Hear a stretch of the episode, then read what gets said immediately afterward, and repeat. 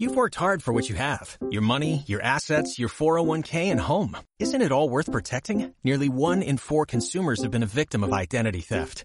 Lifelock Ultimate Plus helps protect your finances with up to $3 million in reimbursement.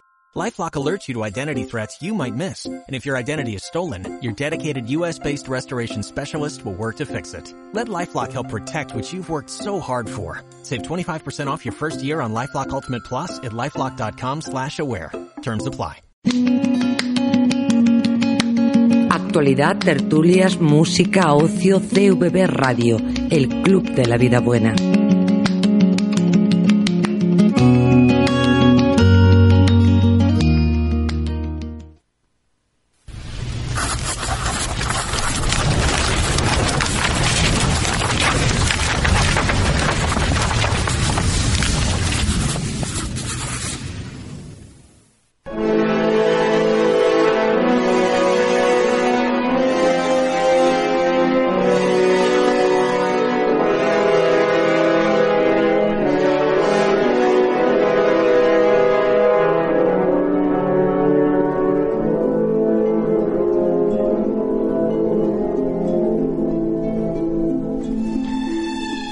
Tardes y bienvenidos a la nave del TV.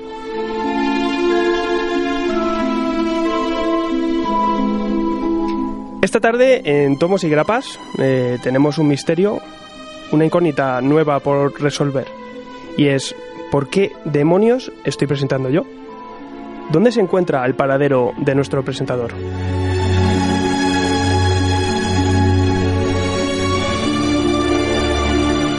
Para dar respuesta a este enigma tenemos a Daniel Brun ahí al otro lado. Buenas tardes, Dani. Buenas tardes, Alfredo. ¿Qué tal? ¿Cómo Eh, andamos? ¿Qué está pasando? ¿Por qué no te tenemos hoy de presentador, Daniel?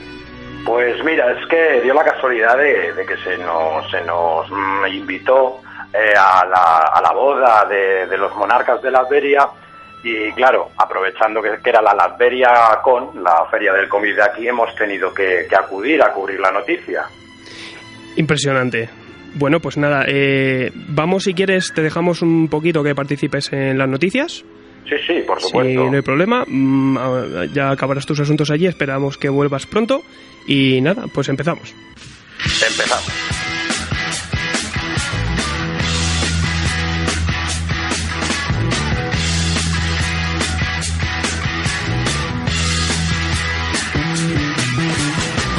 Motor running. Head out on the highway. Looking for adventure. And whatever comes our way. Bueno, y bienvenidos a Tomos y Grapas, ya sabéis, vuestro espacio de, de cómic y TVO en CVB Radio. Y bueno, esta tarde traemos un montón de temas. Eh, traemos todas las noticias de la semana, algunas muy gordas, referentes a las sinergias que hay entre los cómics y las películas. Y hablaremos también de alguna novedad. Tendremos, como todos los meses, a un librero para que nos hable de ellas. Después trataremos una colección que se publica actualmente en Marvel. Hablamos de la nueva Patrulla X de Brian Malcolm Bendis. Y como cada, me- como cada mes eh, tendremos la sección de cómics viejunos de José. Y para acabar comentaremos todos vuestros mensajes dejados en mi nave de Matrix. Para todo esto tenemos a nuestro gabinete de lectores compulsivos, Adrián Sacristán. Buenas tardes.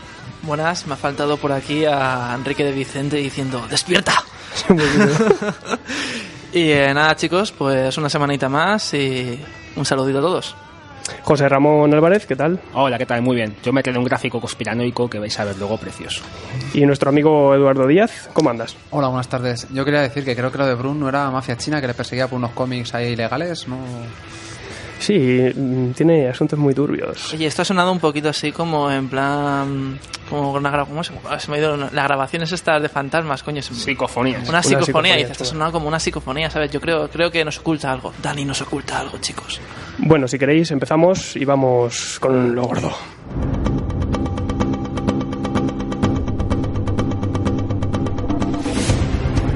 Bueno, y empezamos. eh, tenemos, empezamos si queréis con- por José. Eh, José, ¿qué nos traes hoy? Yo traigo tres noticias. La primera es que el Salón del Cómic va a ser en diciembre. Esta vez son tres días nada más. eh, viernes, sábado, domingo. Y bueno, podéis comprar las entradas por internet, pero parece ser que el aforo para comprar por internet hay un límite de 2.000 entradas diarias. Eso ya que lo vayáis sabiendo.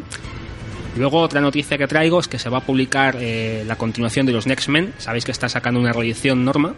Entonces esta colección se quedó cortada en su día. Mm, Viernes no la finalizó y aprovechando la reedición la acaba. A partir del número 31 pues va a empezar a continuar la colección y la va a finalizar él. ¿Vale? Ya era hora porque bueno, es una cosa que los que la hemos leído desde el primer día nos hemos quedado un poco fastidiados. Y luego, pues, comentar una noticia que ha salido hoy en las redes sociales, que es el último evento de Marvel que han anunciado ya, que es el de Secret War, para mayo del 2015. Secret Wars, ¿no? Ujú. Que bueno, esto, Esto da miedo, ¿no? A mí me da pánico. A mí la verdad es que sí, no sé qué opinaréis los demás, si habéis visto más o menos, Edu, de qué va el tema.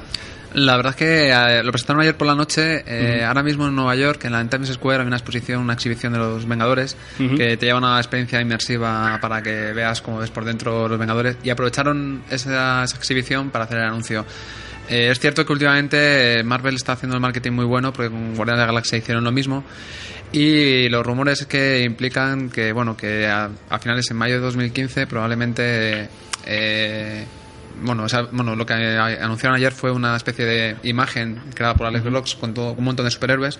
Ya se han filtrado los superhéroes, bueno, filtrado porque Sí. obviamente se ve la imagen. Se ve la imagen y los nombres también, Exacto. hay páginas que salen. Y lo curioso es que, claro, aparecen muchos superhéroes de la edad de, de plata, incluso varios de la Tierra, creo que era 913, la MC2, donde Sí. viene Spider-Woman.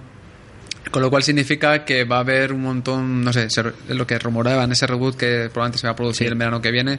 Bien, además justo coincidirá con el final del Time, eh, time Run Run Out, el tiempo se agota. Sí, es primero es esa saga, Esa, entonces cuando se acabe esa saga, eh, parece ser que van a empezar a con esta. Así que justo coincidirá con el estreno de Vengadores. Y bueno, también tiene que ver con alguna noticia, ya es más rumor todavía, con Vengadores 3, pero bueno, eso podemos hablarlo más adelante. Hombre, hablando de lo de otros universos, ¿es cosa mía o el Spider-Man que aparece ahí es el, el Spider-Man de El Ultimate, sí. Miles. Morales, el Ultimate. Exacto, o sea, yo me. Claro, como se ve, como Sí, se ve todo tan que- oscuro, digo, no, me parece que es el traje del de. Aquí va a Ultimate salir el. Todopoderoso también. No, es que vamos a ver, yo lo estaba comentando, yo ya he puesto una entrada en mi blog poniendo a caldo el tema, ¿no? Porque a mí me parece un poco fuerte, porque es que si lo piensas fríamente, la saga de los Vengadores esta de Time is Remote va a ser una saga que parece ser que los Vengadores aparecen en el futuro y va a tener una serie de movidas, pero claro, te meten en el universo Ultimate. Entonces, a mí es que esto me recuerda mucho a las crisis internas infinitas, porque te van a mezclar un montón de cosas juntas, van como a poner un orden y luego vete tú a saber. A mí lo que me está pareciendo, no sé tú qué opinarás. Yo es que lo que creo que, a vistas de la película, eh, tienen que volver los, eh, los personajes originales. El Capitán América, Iron Man y Thor ya no son los mismos. Y creo que van a consistir las nuevas versiones de ese Thor, de ese nuevo Capitán América, con las, con las clásicas. Van a hacer ahí un mijunje y van a aprovechar este evento, yo creo que para ordenarlo todo. Dani, ¿tú cómo, cómo te quedas con el tema? Pues yo la verdad es que estoy con José en que esto sí me está pareciendo cada vez un crisis crisis. infinitas eh, estilo total. marveliano. Total. Pero total. Total, además ya en la serie de Hickman, tanto en Los Vengadores como en Los Nuevos Vengadores, ya estamos viendo y están dejando ver que la cosa va así, de mundos que chocan y que Sí, sí. solo quedará uno. Es que yo le veo una copia mala. O sea, porque es que lo está pensando. O sea, es Bueno, idéntico. Marvel no hace las cosas. mal. Bueno, Hitman puede A mí sorprender. personalmente sí me está gustando, o sea, no os voy a mentir que me está gustando, pero yo creo que lo, no sé, habrá que ver el resultado, pero vamos, cada vez el reinicio se huele más. Sí, pero yo lo que veo Y es que hay... sabéis lo que pienso yo con el tema de los Sí, reinicios. bueno, pues lo mismo que yo. Yo lo que veo es que hay personajes que han variado mucho. Thor, por ejemplo, todos sabemos ya que va a ser una mujer. El Capitán América va a cambiar. Hay varios, ¿no? Bueno, de Nick Furia mejor ni hablo. Y es como si todo esto lo quisieran arreglar. A lo mejor, no sé. Vamos a ver cómo acaba la cosa. Bueno, vamos con más cositas. Edu, ¿tú qué nos traes? Pues eh, quizá la que también esta semana está sonando bastante es la cancelación de los Cuatro Fantásticos. Parece que se confirma la serie regular. La colección que se considera para muchos como la el punto de inicio de Marvel como editorial, al final acabará con el, un número triple, recuperando la, la- la numeración original, acabando en el 645, un número triple, en el cual hará una especie como de evento o saga llamado eh, The End is Forever, con un juego de palabras entre la palabra for y forever. Es el, el final es para siempre, en el que supuestamente se cerrarán las tramas que están abiertas en la primera familia. Se centra sobre todo en dos, en la desaparición de los niños de la Future Foundation, la Fundación Futuro, y sobre todo en la, que es lo que tiene más morbo, la búsqueda de captura de Red Richards, que desde que Pecado Original, pues parece que todos los Illuminatis están en el punto de mira. Esto va a coincidir justo, este número se estrenará, se editará el junio de 2015, que coincidirá justo con el fin de Times Run Out y justo lo que hemos hablado con el evento de Secret Wars. Eh, mucho se especula sobre la cancelación porque es una de las cosas que se han venido hablando desde hace, yo creo que hace un par de meses atrás, de que, bueno, aunque las cifras de la colección no es que sean las más bollantes y que están yendo hacia abajo, el motivo principal es que es el pulso que tiene entre Marvel y Fox por los derechos cinematográficos de las, de las películas. No solo por los Cuatro Fantásticos, sino por los mutantes. Eh, parece que incluso Marvel estaría dispuesta a sacrificar esta serie, que es para ellos fundamental, porque es como su primera familia, para no dar ningún tipo de promoción, por pequeña que sea, a lo que es la película. Este pulso ya viene de antes, porque en la anterior película de Fox, de X-Men Días de Futuro Pasado, ya Marvel no licenció ningún tipo de merchandising, por ejemplo HeroClix, que sé por cada evento que cómics y película hacen, no decidió sacar absolutamente nada para apoyar esta, esta película. Bueno, es que, vamos a ver, yo de los Cuatro Fantásticos es una serie que la he leído desde el número 1 hasta el 620, 610 más o menos, y te puedo decir que en el momento que se va Jonathan Hickman, eh, lo que hace Alan Davis es de cárcel, porque ya no es que sea malo, es que encima ni siquiera lo acaba él. Mete a dos señores que son como dibujantes de lo peorcito que he visto en mi vida, un tal Rafael Elenco y un tal Joe Quinones, que es una vergüenza como dibuja ese señor, porque no se nos sabe dibujar. Y las cifras de venta han bajado mucho. Lo que pasa es que vamos a ver una cosa. Yo creo que si las cifras de venta bajan, una colección tan importante, no la cierran porque bajan las cifras de venta, porque coges un equipo creativo diferente. Claro, la cambias. Claro, Como han hecho muchas veces con Superman, Claro, hicieron lo mismo. como han hecho con muchas series. Lo que pasa es que yo creo que aprovechando que bajan las cifras de venta y la cosa está mal, como hay una globalización de todo lo que son las historias y un montón de crossover, van a decir, bueno, vamos a parar la colección, vamos a joder el estreno de la película y va un poco ligado a las dos cosas. Sí, está claro que yo Claro. creo que no van a publicar durante un tiempo Claro. y que en el futuro volverá. Lo que pasa es que van a estar aguantando lo que sea para que Fox diga no me interesa tener los cuatro fantásticos. Claro, o sea, si, si no hubiera película, yo creo que no va a hacer nada. Exacto. sí. Claro, ahí surge el debate de la sinergia entre el, entre el cine y el cómic. Eh, hay mucha gente que se está quejando de por qué las películas están influyendo tanto en los cómics, pero Bueno, Yo- sí, claro. No, voy a decir que yo no soy, yo no creo que sea tanto el factor de la película de la Fox. Yo creo que esos son rumores. O sea, eh, Marvel, el, como, como, como editora de cómics, habría estado muy dispuesta a hacer esto con cosas como X-Men, con como ya, bueno, y con Daredevil, con Spider-Man, y por qué de repente lo está haciendo ahora con Cuatro Fantásticos, aparte de lo que me estés diciendo de que las ventas están reduciéndose un poco. Yo no opino que sea que el factor de las películas de la Fox sea tan importante como que de repente pues se está vendiendo un poco mal y, y dice pues mira no, no sé es que y a mí el hecho de que y no sé hasta qué punto va a afectar a un estreno cinematográfico que el cómic eh, no esté o sea un- todo el mundo conoce los cuatro fantásticos se esté editando ahora mismo la saga o no se esté editando ¿entiendes? Exacto, yo, yo ahí pienso igual que, que Adrián. ¿eh? Yo no tampoco creo que tenga que ver mucho el factor cinematográfico. ahora, ahora os voy a dar. Porque aunque la película, yo pienso que aunque la película todos mm, sabemos que ya apunta a que va a ser de lo peor que, que han sacado del género superheroico. Pero aunque fuera eso, mm, con que la gente salga de la película y vaya a comprar el cómic, ahí Marvel sí tiene que ganar. exacto Es que el, malestar... es que yo veo que la serie de los Cuatro Fantásticos llevan ya varias etapas que no han sabido encarrilarla. Y ahora con los cambios de la saga que hemos hablado anteriormente y de los cambios que están teniendo con el nuevo Vengador, este tema de los Il- Illuminati y tal, yo creo que es que ahora la tienen que encauzar hacia otro lado. Bueno, yo Entonces yo creo que va a desaparecer, pero sí la van a volver a la van a volver a sacar. bueno, yo os voy a debatir eh, esa opinión eh, también con una, natre- una noticia que traía yo, y es que hay unas declaraciones de Claremont que ha hecho en la, en la Comic Con de Phoenix y mm, diciendo que tampoco se pueden hacer o no tienen planes de hacer eh, más mutantes en las sagas de X-Men. Y, eso- y en unas declaraciones que dice que, claro, no quiere crear más, mercha- como no se está haciendo merchandising, no quiere crear personajes para la Fox. Así de claramente. Pero lo si la. Fox, eso tampoco le veo sentido por una razón muy sencilla. La Fox ya tiene durante 200, o sea, bueno, de 200.000 años, muchísimos años de X-Men y de X-Force y de, muchísimas sagas con hay como 400, 500 mutantes donde elegir. O sea, ojalá se pongan a utilizar mutantes, ¿no? O mutantes pero antiguos. Muchos de los olvidados. Exacto. Es que el problema está que la Fox siempre va a coger lo más jugoso. Entonces, si. Claro, si tú Claremont- creas cosas nuevas, te harán más películas. Y olvidarán las antiguas. A lo mejor, por ejemplo, X-Force nunca lo harán en la vida. Hasta que a lo mejor. Yo, yo creo que Marvel está mirando por sus intereses y... Yo no- a ver, personajes como Cable, como Mariposa Mental, son personajes que tienen muchísimo tirón y ni los hemos olido, ni los hemos olido en, la- en las películas. ¿sabes?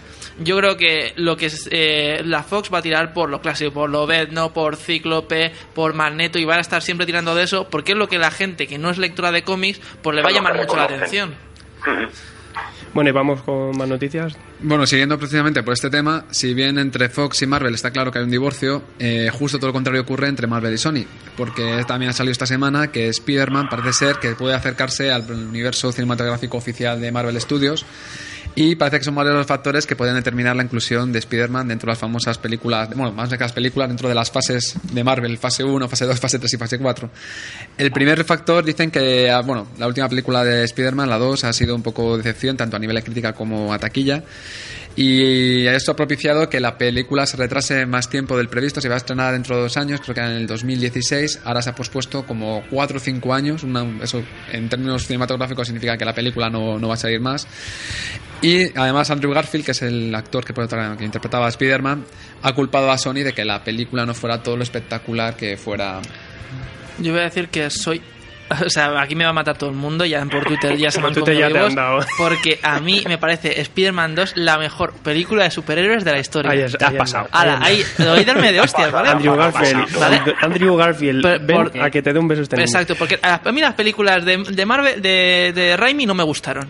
Pero nada, me parecieron una versión cutre de los Sí. Power Sí, Rangers. ¿Has visto Spider-Man y el desafío del dragón? No, pero, pero a ver, esas no me gustaron. Las de Marvel Studios no las soporto. Las de, las, las de Fox de los mutantes, pues bueno. Y a mí esta, joder, a mí las dos de esta saga de Spider-Man, de Amazing Spider-Man, me, me, encantan. Y la última de Spider-Man me mega flipo. Salí del Pero, cine. ¿Sabes por qué? Porque tú a lo mejor esos cómics de Spider-Man no los has leído. ¿Cómo que cuáles cómics de Los, Spider-Man? los cómics de Spider-Man de toda la vida. Pues Yo, por yo que gusta tengo, yo tengo la, el, de Stick Dicto, tengo los tres tomos de toda su etapa de Spider-Man clásico y, te y los me gustan. ¿Sí? Y, los he leído y me gustan. Qué raro. O sea, yo lo que busco como película. Dejando opiniones aparte, que todas son válidas, eh, un segundo factor que también incluye, influye para este, este acercamiento de Spider-Man es que Sony eh, quiere hacer un suave reboot, lo ha titulado así, un suave reboot, porque antes de que saliera la película, la, la siguiente película de Spider-Man, quieren hacer los seis siniestros. Y ahí el papel fundamental es de los villanos, no se sabe qué qué va a hacer Spider-Man, qué aparición tendrá, y lo que sí que han puesto mucho en tela de juicio es que mm, a Garfield probablemente no lo interprete. De hecho, Marvel Studios eh, está en contra de que sea Garfield quien continúe. Un tercer factor sería, de parte, que entre Marvel y, y Sony hay una buena relación. Kevin Feige, que es el productor de casi todas las películas, eh, ya en Vengadores intentó incluir la Torre Oscorp en el skyline de Nueva York en las películas. No se pudo porque ya los efectos especiales estaban muy avanzados. E incluso Guardianes de la Galaxia se ha beneficiado de la relación entre las dos empresas porque los efectos digitales de postproducción lo ha hecho la empresa Im- Imageworks, que es propiedad, que es propiedad de, de Sony. Eh, habría que añadir, pues bueno, un cuarto factor que es que eh, a través de la Secret Wars, en el cual también Spider-Man está muy, muy se involucrará, como, como no, y también incluso con los rumores de que se quiere hacer Civil War, está claro que si Spider-Man no participa en las fases, pues va a ser muy complicado llevar al cine ciertas, ciertas sagas. Vamos, contigo. Eh, has comentado una cosa que hay que tener en cuenta hasta ahora. Eh, Spider-Man lo hace el mismo actor, Thor lo hace el mismo actor, el Capitán América igual. En el momento que un actor lo cambien, el efecto, digamos, la sensación que tienes de que eso es un mismo universo se puede estropear. Bueno, pero como es el reboot y todavía no es Marvel Bueno. Studios que han metido mano, seguro que eso no les importará. Bueno, pero es que los de los reboots yo creo que deberían dejarlo ya, porque ya Spider-Man es tan suficientemente conocido que ya puede un tercer reboot ya sería un poquito pesado ya, ¿no? Eh, Por eso lo llaman suave reboot, que a ver, en Ah, términos pero- cinematográficos, ¿qué, qué a, significa? a mí Andrew Garfield a ver, eh, otra vez como fanboy de las películas, pero a mí Andrew Garfield me encanta como Spider-Man, tío. Ahí me ha recordado un montón. A ver, sí que es cierto que me recuerda mucho más al Ultimate Spider-Man que Al Spider-Man clásico, Spider-Man, sí, sí. pero me recuerda, pero me parece un Spider-Man cojon, un Peter Parker Sí. cojonudo, tío. Si quieres, Adrián, cuando, hable, cuando vemos a, a Carlos del Mono Araña, que nos va a dar las novedades de la librería, pregúntale su opinión sobre Spider-Man, que quizá te quedes un poco helado. A ver, te voy a decir una cosa. Yo voto por Miles y- y Morales esto- para y- siguiente. Escúchame, y esto va a crear un mundo que esto va a crear, a lo mejor que gente se cabre. Yo entiendo que los gordos calvos eh, de repente vean un chaval, pues jovencito, que triunfa con las chicas y diga, joder, este tío no es Spiderman, pero por pura envidia, chaval. Que no, Bueno. si no podéis ver la pizza, pues Es- es un. Te van a caer, te van a caer palos. Ah, Ya está, y lo dije que tenía ganas de decirlo. Es que había mucho odio a Andrew Garfield por envidia, coño. Seguimos en, en esta especie de pinball de, de editoriales y, y- y productoras.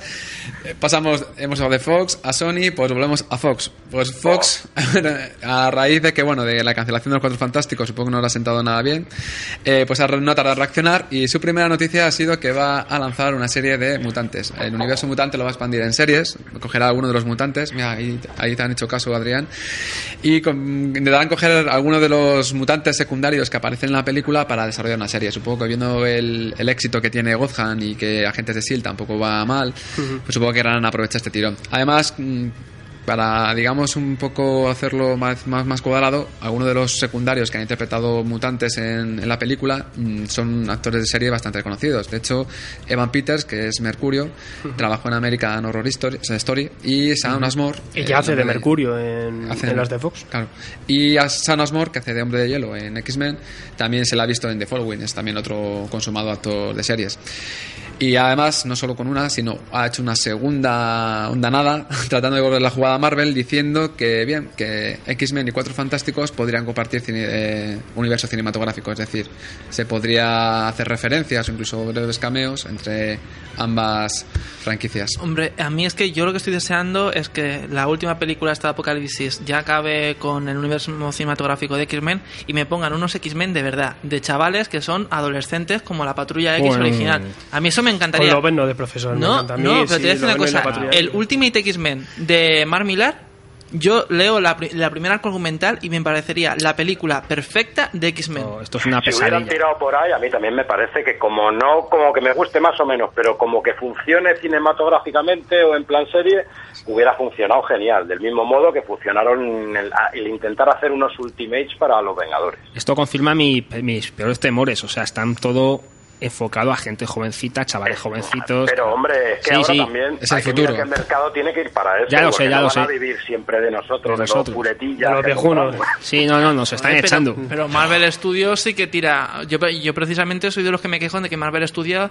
tira para películas para críos. Yo soy precisamente el que me. eh, Bueno. yo- a ver, que se puede hacer una película de, de mutantes adolescentes y no porque los personajes sean adolescentes, tiene que el, pu- el público predestinado tiene que ser únicamente adolescentes. Más que películas para adolescentes, hace buenas películas. Hace bueno, bueno blockbuster hace. A ver. Sí. Exacto. Yo creo que sí, para todos los públicos y disfrutables para toda la familia, que yo creo que es lo que realmente funciona en el género superheroico. Y bueno, para terminar, pues ya si hemos ido de Fox a Sony y volvemos a Fox, pues terminamos con Marvel. Esta semana, eh, lo que sí también se ha oído por parte de Marvel ha sido los rumores de que Robert Downey Jr., el actor de Iron Man, está negociando el poder hacer Iron Man 4.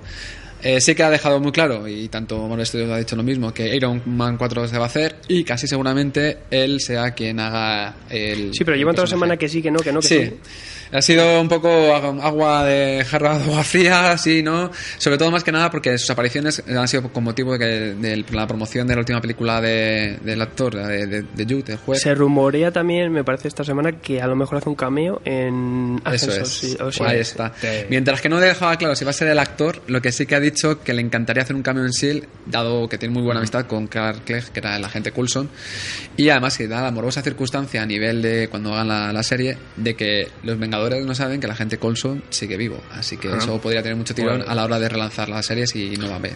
Podrían poner la armadura y ya está, y no hace falta pagar el caché del actor y pones la armadura y ya está. No, pero te voy a decir una cosa que a mí, a mí las pelis de Iron Man me parece que son mucho mejores que las de Spider-Man. ¡Oh, Dios mío! ¡Oh, Dios, no!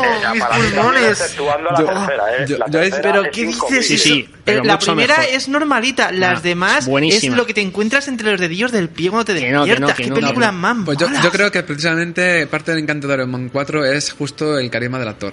Yo creo que Es que a ver, tiene sí, más sí, éxito sí. que Pero es que Iron Man 3 armaduras. se tendría que sí. llamar Tony Stark la película, porque Iron Man Bueno, aparece durante una pregunta, 7 ¿y no- minutos. Sí. Y no puede ser que en la 4 nos estén queriendo meter al actor, al que hacía máquina de guerra y presentarnos como secundario a Tony Stark. Eh, ¿No habéis barajado esa posibilidad? Bueno, es que hay muchos rumores. La verdad es que esta semana ha sido muchos rumores, porque había otro rumor en el cual decía que en Vengadores 3, eh, la primera parte, digamos, iba a ser un grupo de Vengadores dirigidos por Iron Man y que no iban a estar ni el Capitán América, ni Thor, Eso huele ni a Civil Hulk. War que flipas, ¿eh? Exacto, y una segunda parte en la cual todo volverían, porque claro, justo Hulk, eh, Thor y Capitán América tendrían película aparte. Y justo en la siguiente entrega, segunda parte, no sé qué van a hacer, porque como están ahí poniendo películas misteriosas y demás, juntarlos. Entonces, bueno, la verdad es que ahora mismo eh, es un lío. O sea, los rumores sin confirmar, esto parece cada día cambia. Sí, sí, sí, es que además cada semana que hablamos de esto está cambiando todo, todo. Cada día la sección de noticias Bueno, cada vez más grande. Nos dan un curro que alucinas. Bueno, yo traigo dos cositas muy, muy, muy, muy cortitas. Eh, no tocamos mucho el, el tema del manga, pero bueno, esto como es muy relevante. Después de 15 años, los guionistas, eh, perdón, el manga de Naruto se acerca a su fin. Se acerca, ta- Oh, se acerca tanto como que, que en noviembre ya termina la serie. Me parece que es en el número 699. Y, y nada, pues se acaba. Claro, obviamente es será como Dragon Ball y todo esto, que se siguen editando cosas. O sea, y el, eso el la anime máquina va a no para. claro. va- pues empezarán a poner relleno y lo, lo alargarán un montón. Eh, y nada, pero seguramente a ver si va a pasar como Evangelion, que dijeron, se acaba, el manga se acaba, y tres años después seguía editándose el manga, ¿sabes? Y bueno, ya también otra cosa que me gusta que me gusta ver y, y todos los meses pues lo comentaré un poquito, eh, las ventas USA, eh, han salido las de septiembre, Eh, pues nada, tenemos en el número uno La muerte de Lobezno, número uno, con 261.000 copias y baja a 130.000 eh, La muerte de Lobezno 2. Luego tenemos también el Batman Futures End número 1, que muy bonito, pues había una versión en 3D, que me parece que os la, traje y está muy bien.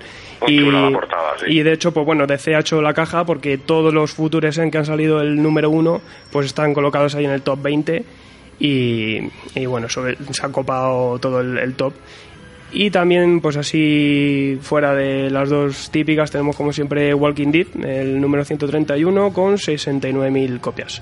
Oye, esto de Futures End, que se va a empezar a editar el mes que viene, oye, pues joder, si se está vendiendo tan bien, debe ser Sí, buena, ¿no? ya pues lo daremos el mes que viene, que es el próximo evento.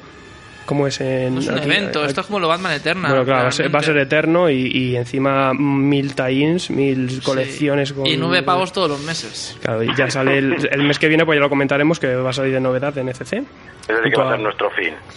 Pues sí. Pues bueno, pues hasta aquí las, las noticias. Muchísimas gracias, Dani, por participar. A vosotros, señores. Y Eh. nada, que les vaya a ver el programa. Intentaré daros mi fuerza desde aquí. A ver si nos dejan volver. Te vemos la semana que viene. No vayas hacia la luz, Dani. Venga, yo no camino. Venga. Venga, hasta Hasta luego. luego.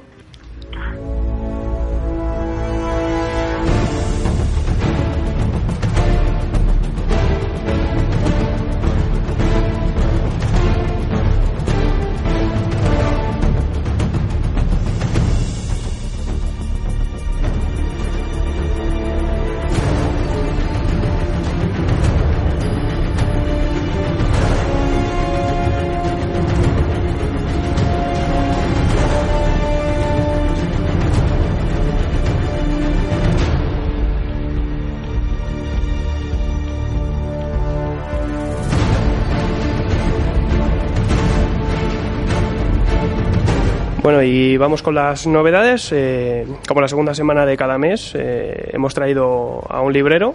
Esta vez me parece que es la de la librería de Edu. Edu, cuéntanos un poquito de con quién hablamos hoy. Vamos a hablar con Carlos de Mono Araña. La verdad es que es una tienda que desde que abrieron he estado con ellos. La verdad es que son muy encantadores, muy majos. Yo ahí todos los, todos los meses comprando la grapa de Marvel. Y además, sobre todo, con Carlos, muy buena amistad. Así que nada, que nos cuente qué novedades tiene él. Pues nada, Carlos no, nos va a traer todas las novedades. ¿Qué tal, Carlos? Hola, muy buenas. ¿Qué tal? Pues nada, cuéntanos un poquito. ¿Qué, qué, qué destacarías de este mes o así más en general que lo, vale, lo que eh, recomiendas para un par de cosillas. He estado escuchando el programa. ¿Puedo dar mi opinión personal sobre los temas? Por supuesto. Sobre todo lo de Spider-Man. Te que vamos a preguntar. Hemos discutido tú y yo mucho sobre esto. no, a ver, lo primero, eh, sobre el evento de la Secret Wars, que lo habéis estado comentando, la nueva esta que van a sacar para 2015 y tal. No sé si habéis fijado en el, en el letrero, pero no aparecen ni mutantes ni cuatro fantásticos. Ni uno. Ya. Cierto, cierto, es en, sí, Lo en el como van a cerrar la colección y tal, lo digo porque Sí, no, no, esto está claro. que los van a dejar de lado. Está claro que esto es un movimiento suyo, pues si no, no afectaría Es tanto que no y tan ni un claro. ni una antorcha, nada. O sea, sí, sí. los han dejado que no los han puesto ni en la foto. O sea, que... Y luego lo de Spider-Man. ¿Qué, qué, qué nombre le dabas tú a este Spider-Man que me, dije- me decías a mí? A este, eh, no sé, es que como le he llamado de todo. Es- El Spider-Man crepusculón le llamaba. Así el crepúsculo en sí, por lo del flequillo así para arriba, así no puedo. Cuánta envidia. No, no puedo, de envidia, hecho con el Andrew Garfield no puedo, ¿eh? y no soy ni gordo ni calvo, pero es que no, no, no, no es que, eh, a ver, eh, la idea es que Spider-Man siempre ha sido un tío tímido en el instituto, Claro. no tiene que ser triunfador y todo eso, eso se llevará muy bien, pero es que no es el personaje. Entonces eso es lo que a mí me parece que el Andrew Garfield haciendo mates desde 8 metros y siendo el más guay del list y tal, no, no es Spider-Man. A ver, explico. Como he Yo dicho creo que le, antes, le fallan las posturas. No, yo lo que, como he dicho antes, esto es un Spider-Man Ultimate. Porque en el Ultimate Spider-Man, Peter Parker, en cuanto empezó a tener los poderes, pues se metió en el equipo de baloncesto, era súper popular y todo esto. A ver, yo repito.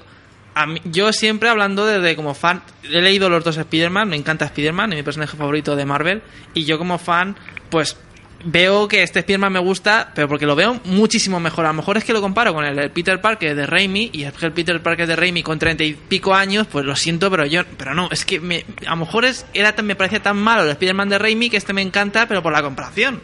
Claro, lo que pasa es que a lo mejor, mira, eh, todo esto igual, ¿eh? es opinión personal, ¿eh? ojo. A mí el, el Spider-Man de Raimi, como dices tú, a lo mejor es un poco entrado en años, pero es que este lo han querido hacer demasiado enfocado para niños. O sea, es todo lo contrario. Cuando descubre sus poderes, se va a mo- a montar en monopatín para descubrir los poderes. Se va a hacer un jalpipe y se va a hacer cosas que dices, pero ¿esto, esto qué es? ¿Sabes? Entonces, eh, eso es lo que a mí me chirría porque no es el Spider-Man, no, no es el personaje. Eso es... Pero tendrás que admitirme que, por ejemplo, en la, en la segunda película, el rollo. En, en la segunda película capta mucho mejor el, el espíritu de Peter Parker de problemas con su familia de, de económicos, problemas de. de que Sí, a ver, esa parte chiste. por lo menos ahí un poquito mejor, pero aún así lo que te digo, para mi gusto, no, de verdad, que no puedo con el Andrew. Ay, Andrew Garfield, Andrew. Bueno, cuéntanos qué, qué novedades nos puedes Sí, sí, recomendar. perdón, ahora la parte normal, digo, la parte de, de librero. Pues a ver, te cuento. eh, de momento, si quieres, te cuento de lo que ha salido, porque por ejemplo hay muchos tomos como el de Hulka que tiene muy buena pinta y cosas de ese estilo que todavía no han llegado a librerías. Entonces, pues comentarlo a lo mejor es un poco. Sí, bueno, solo este mes, ¿no? Eh, Sí, sale este- en teoría sale este mes, esperemos, pero todavía no han llegado. Entonces, pues bueno, de todo lo que ha salido, pues a ver, lo que más se está vendiendo, pues Pecado Original, que la verdad es que la saga está, está parece que está gustando bastante. Eh, Mapache Cohete, que igual está, está arrasando, de, no sé si también un poco por la película o lo que sea, pero la verdad es que bien. Y eso sería así un poco lo que más se está vendiendo, ¿vale? Entonces, eh, como colecciones, la verdad es que sí, que está muy bien y tal. Hay otra que está también eh, a título personal, Salvaje Loberno no puedo con ella, ¿vale? Y mira que a mí me gustan los mutantes y todo esto, Está- pero lo que han hecho, por ejemplo, en el episodio de este mes, de que se ha ido, como ha perdido el factor de curación, Ya. que se haya ido de compras y que se haya ido a hacerse un tatuaje de una rosa en el brazo, es que no puedo Bueno, tampoco. ahora ya lo decíamos, que la, la- el evento de la muerte de Loveno, al menos en Estados Unidos, lo está... Sí, no, a ver, de- de- viendo lo que están haciendo los meses previos, me alegro. O sea, este, este bajón va- luego va a venir con un subidón, o sea que... Este de Porque lo que te digo, el episodio de este mes, de verdad, si podéis echarle un ojo, pero lo de que se vaya a hacer un tatu porque ya no tiene factor de curación y le hace ilusión hacerse un tatuaje porque ahora no se le borra, en fin, pues no sé, que no no no es la imagen que yo tengo del noveno clásico, clásico de, de Claremont, ¿no? De la patrulla X. No no me pega, ¿no? Y entonces, pues igual, ¿no? De estos que te ragan la- las vestiduras un poco. Y fuera de, de lo que es superhéroes, ¿qué, qué más se está vendiendo? ¿Qué, qué Pues, por ejemplo, eh, la edición de Torpedo, aunque es eh, un poco carilla y tal, la verdad es que la gente la estaba esperando bastante. Es una de estas cosas que es Machina también está bastante, bueno, es medio superhéroes. Es Machina también eh, está pegando bastante. Y igual, pues son dos colecciones que la verdad que son las dos dentro de su género, son de bastante, vamos, de, de mucha calidad, me gustan las Y dos de bastante. DC, para, para dejar compensado, equilibrada la balanza, cuéntanos. De DC, pues mira, se está- el Batman Eterno, el 1, que la verdad es que empieza bien y también se está vendiendo bastante bien, sí. Y luego, bueno, la colección regular de Batman, Injustice, pues igual se sigue manteniendo. La verdad es que a la gente le... Esa es una colección de estas que empezó ahí tímidamente, pero oye, ha ido enganchando. Y la verdad es que igual, que a la gente la, la tiene ahí todos los meses puntualmente cogiéndola. Una pregunta que te iba a hacer. Bueno, oyendo tus comentarios, tú eres de nuestra quinta, parece, ¿no? Porque te gusta lo clásico y ciertas cosas Sí, nuevas sí, y no, sí, no. soy- se, se nota. Yo es que estoy contigo en eso. A ver, eh, de cómic europeo, que está pegando fuerte ahora mismo? Uf, de cómic europeo. Buena, buena pregunta. Sí, ¿verdad? ¿O, o qué está pegando? No, no. Claro, es que entre que las novedades que sacan son cada vez más poquitas, me lo complicas, ¿eh? Te lo complico. Bueno, pues ¿no? sacan reediciones de muchas cosas. Sí, sí, sí. Eso es que no se ha vendido mucho, ¿eh? Claro, Pero es este que, ¿sabes? Puede ser que Es- haya es empezado un flojillo el público, pues igual, que entre que salen cosas eh, cada X tiempo y que y tal, Pues entre eso y las ventas pues que también van a, a ese ritmo, pues claro, así tengo que hacer memoria si alguna novedad, para no decirte alguna que por ejemplo, ¿se ha salió vendido bien? Hace dos años. Sí, esa, pues mira, no está mal. Eh, Reliquias, por ejemplo, Esa la hemos estado viendo hace un momento aquí. Pues esa, mira, es de los que así de europeo, de lo que más ha vendido. Y yo te quería preguntar, el mes pasado, ¿qué tal el tomo de Alpha Flight? ¿Al final se, se ha vendido, ha picado la gente o...? Sí, sí, va ido picando. A ver, estos tomos caros no son de los de como la grapa, que según sale la gente se los compra, que eh, es normal, ¿no? También por el precio. Pero sí, va, o sea, según van avanzando las semanas y tal, pues eso, van cayendo uno, luego otro y tal. De y hecho, la yo- verdad es que sí, o sea, John Biden de estas cosas que siempre vende, yo creo. De hecho, uno de los tuyos que tenías cayó en mis manos. Sí, sí, sí. Uno lo tienes Ah, tú, pero- otro lo tengo yo, pero bueno, eso no, no lo cuento. Eso no cuentan. Esos son valores seguros, son clásicos que a la gente les gusta. Bueno, y, pa- y para acabar, Carlos, eh, desde que volvimos de vacaciones, ¿alguna cosita así que recomiendes? Desde que volvimos de vacaciones, o sea, de septiembre. Pues mira, yo te voy a recomendar una colección que no sé si la gente la, la está siguiendo mucho o no, pero a mí me gusta mucho, la de Vengadores Secretos, la actual. Pues mira, sí, es una colección un poquito así más alternativa, ¿no? Con el Vale, te digo, eh, ha tenido varios volúmenes y tal, ¿vale? Pero este es el, el que está saliendo ahora en España, que es el volumen 3. Eh, Tiene una mezcla de espionaje con un poquito de humor, eh, con un poquito así de misterio, que la verdad es que es de estas colecciones frescas así que no son típicas al uso. De hecho, por ejemplo, si seguís un poco las colecciones de Marvel y tal, para que te hagas una idea, tienen dentro uno de los Vengadores secretos es Modoc. ¿vale? Lo Sí, verdad, tiene, sí. lo tienen fichado. ¿Vale? Y entonces pues le da le da un toque ahí de, de Ese toque- irreverente y tal. Y la verdad es que la serie, ya digo, si podéis echarle un ojillo, que además, además lleva dos o tres números, creo, el volumen 3. Es muy, el- muy original el planteamiento que está teniendo. Está muy influenciada además por los agentes de, de S.H.I.E.L.D. por la serie. De hecho, sale el agente Colson y tal como personaje.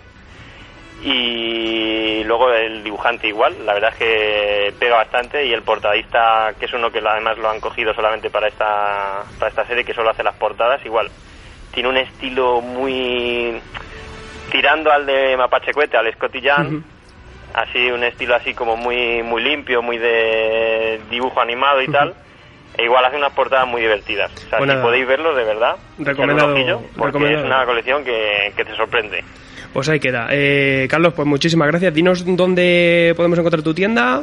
Sí, en la calle, eh, en Mono Araña está cerquita de Embajadores, ¿vale? En la calle Peñuelas 14. Pues ya sabéis, si queréis ir a por las novedades, pues nada, pasad por ahí por el Mono Araña. Muchísimas gracias, Carlos. Nada, a vosotros. Venga, hasta luego. Hasta luego.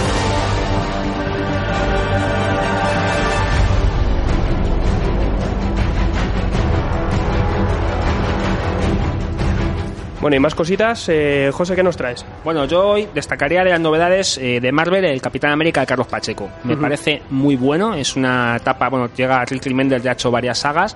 Empezó una saga muy interesante con el científico Zola, en donde se iba a la dimensión desconocida. Esa saga de una serie de números tuvo unas consecuencias importantes. Luego ha tenido una saga que ha sido un poco puente, que ha sido, se llama El clavo ardiendo. Y después, eh, esta nueva, que bueno, ha salido un número, es muy bueno, o sea, el dibujo es bestial. Y bueno, se anuncian novedades en cuanto al estatus del Capitán América. No voy a decir más para no destripar a la gente de que va, pero yo sí la recomiendo. Y luego otra novedad, que es un sello editorial nuevo que ha salido, que se llama Trilita Comics, que va a pegar también con el franco-belga de los años 60 y empieza publicando un personaje clásico que se llama Aquiles Talón. Que ya han asegurado que van a publicar nueve tomos integrales. Pues Nos- nada, ¿qué tal? Como, Mm, Va a funcionar bien porque es un personaje que se ha vendido caro. como dijimos con Spaceman Books también, pues, Sí, pues muchísima mm, suerte y esperemos que le vaya bien. y a ver qué tal. Adri, ¿tú nos traes más Sí, cosillas también? pues yo, ya empiezo, yo voy a traer dos ligas, la americana y la normal. Bueno, ahora explicaré una cosilla. Y es que empiezo con la liga americana y es, nada, este es el último número, quería remarcarlo por eso, que se ve, es el número, si no me equivoco mal, el 19. Bueno, no, no sabría decirte exactamente. Y un- una saga que empezó muy bien con, con Jeff Jones y, y un dibujante que ahora mismo no veo quién es. Y eh, continuó muy bien hasta la Guerra de la Trinidad y después de la Guerra de la Trinidad, con todos los eventos de Maldad Eterna, se volvió el relleno más aburrido y absoluto posible. Y por otro lado, eh, a raíz de la consecuencia de acabar esta, esta liga, empieza una liga nueva que va a ser la Liga Unida, que es una muy buena oportunidad para descubrirla, ya que la van a, por un euro, subiendo un eurito más el precio de la liga normal y te la van a incluir en, el- en ese tomo. Eh, esta liga va a ser de, de mi gran indiosado Jeff Lemire y va a incluir a su gran Animal Man, así que por ahora va, va a ser un rollito más espacial y pinta muy bien. Y también nombrar que la Liga de la Justicia básica, eh, después de las grandes, con- de grandes eventos que han sucedido en Maldad Eterna, pues ya se empiezan a, a cotillar las consecuencias y acaba mu- de una manera muy impactante y decir que para la gente que no esté comprando la Liga de la Justicia, este es un buen momento para apuntarse, ya que por un lado va a empezar una nueva Liga de la Justicia y por otro lado una nueva Liga de la Justicia que va a ser la Unida, también va a estar incluida por un eurito más en esos tomos, así que muy bien para descubrir ambas ligas. Pues mira, ya sabéis. Hasta que te hagan un rebot ¿no? y te la jodan. Claro. Bueno, yo hilando contigo, pues también no lo mencionamos la semana pasada, eh, Batman Eterno, también pues eh, empezó a leerla. Eh, la guioniza Scott Snyder con colaboración con Tinion Cuarto, eh, tres guionistas más, la de dibuja Jason Fabuk o Facebook o Facebook, eh, como sea. Eh, yo creo que tiene un dibujo muy chulo. el guion, pues en su línea, trata de una especie de futuro alternativo que se crea a partir de la serie regular de, de Batman, en la parte esta de origen que se está editando ahora. Pero. Y tiene su, tendrá sus consecuencias este, esta saga dentro de Eterno. Lo que pasa es que es una serie mm, semanal, o sea que va a salir aquí un tomo en rústica de cuatro, cuatro números cada mes. Este mes nos han dado. Eh, la concesión ECC nos lo ha dejado a 5 euros, pero ya a partir del mes que viene todos los meses van a ser 10 euros, pues es una colección cara. Al principio yo creo que empieza muy bien, pero luego a ver qué tal. Eh, me han estado preguntando mucha gente, además bastante, que hay gente que solo compra Batman si es necesario comprarse Batman Eterno para entender la historia. No. No. Batman Eterno va a seguir otra línea y puedes leer, tanto puedes leer Batman Eterno sin leer Sí, Batman claro. normal sin problemas y al revés, puedes leer Batman sin leer Eterno sin problemas. Y es eso, es que van a ser nueve pavos todos los meses, que, que es una cosa cara. Y el problema va a ser que empieza muy bien con Favo como dibujante, pero si a partir de, en este número ya Favo, el último cómic, la última grapa, Sí, no la de dibuja, estilo, sí. y si ya Favo va, a- va a quitarse, no sé hasta qué punto merece la pena. Pues te voy a contestar un poco a eso porque yo ya he leído alguna crítica y es que hay números que son de Batman, que Batman es el protagonista, que evidentemente el dibujo es de Jason Favok, pero es que hay otros que los protagonistas van a ser la familia y se va a perder mucho la serie en historias. Bueno, yo he leído que familia. más que Batman y la familia, lo que quiere es ir a por El- el personajes más universo. secundarios. Claro. pero, pero es que de todas maneras, es que tú odias a la yo familia. sí, yo Tú es sí. que lo odias, lo o sea, odio, tú es que lo no- odio. Entonces, claro, es lo que dices familia. tú, son 10 pavos. Entonces, hombre, yo, es que a mí ya me has matado. Yo pensaba que esto iba a valer 4,95 todos los meses. No, diez- nueve, nueve pavos, es que no, no. Uf, Bueno, y novedad Veremos. no editorial, sino de, de la semana fílmica, Vale. eh, el estreno de la serie The Flash, eh, aunque ya se coló el primer episodio, el episodio piloto el mes pasado. eh, bueno, hemos empezado a verla todos esta semana. ¿Qué os, qué os ha parecido el- este capítulo piloto? ¿Qué tal la serie? yo he visto 20 minutos. Has aguantado, He ¿no? aguantado, he dejado, no, es que te cuento por qué, porque yo, yo no quiero contar mucho de que va, ¿no? A mí, a ver, Flash, es- para empezar, es un personaje que no me, no me llamó nunca la atención, ¿no? Lo veo así un poco soso. La serie, te digo, está bien hecha, ¿no? O sea, tú la ves y se puede ver. Pero yo es que, joder, yo me pongo a verlo y me sale ahí el tío cuando se convierte en Flash en una camilla y de pronto sale la doctora, que se supone que es una persona que ha estudiado, que tiene que tener una edad, y la actriz tiene 20 años pelados. Y ya me huele a tomadura de pelo, tío. A ver, es, de verlo es ahí. un rollo muy de Amazing de Flash. Sí, ¿Sabes? es, sí, es muy rollo. Amazing Spider-Man. Sí, por eso de lo digo, a ti que no te gusta, pero por ejemplo, a mí es el rollo que me gusta. Claro, Entonces, esto- yo mí- creo, yo creo que la serie, bueno, el, el episodio piloto te cuenta, es un origen en toda regla, te cuenta el origen de Flash, tanto su pasado como cómo se transforma. Eh, yo creo que el ritmo que intenta llevar en, el- en este piloto es muy rápido, muy frenético, tiene unos cortes así entre publicidad y publicidad que te pega una elipsis ahí que a hay veces que no te la crees. un piloto, que los pilotos siempre son Sí, así va muy para, rápido para y te presenta los personajes, los personajes así muy rápido eh, y, y sí que tiene una, una temática, un visual y, y tanto de guion y todo como así muy un poco simplón.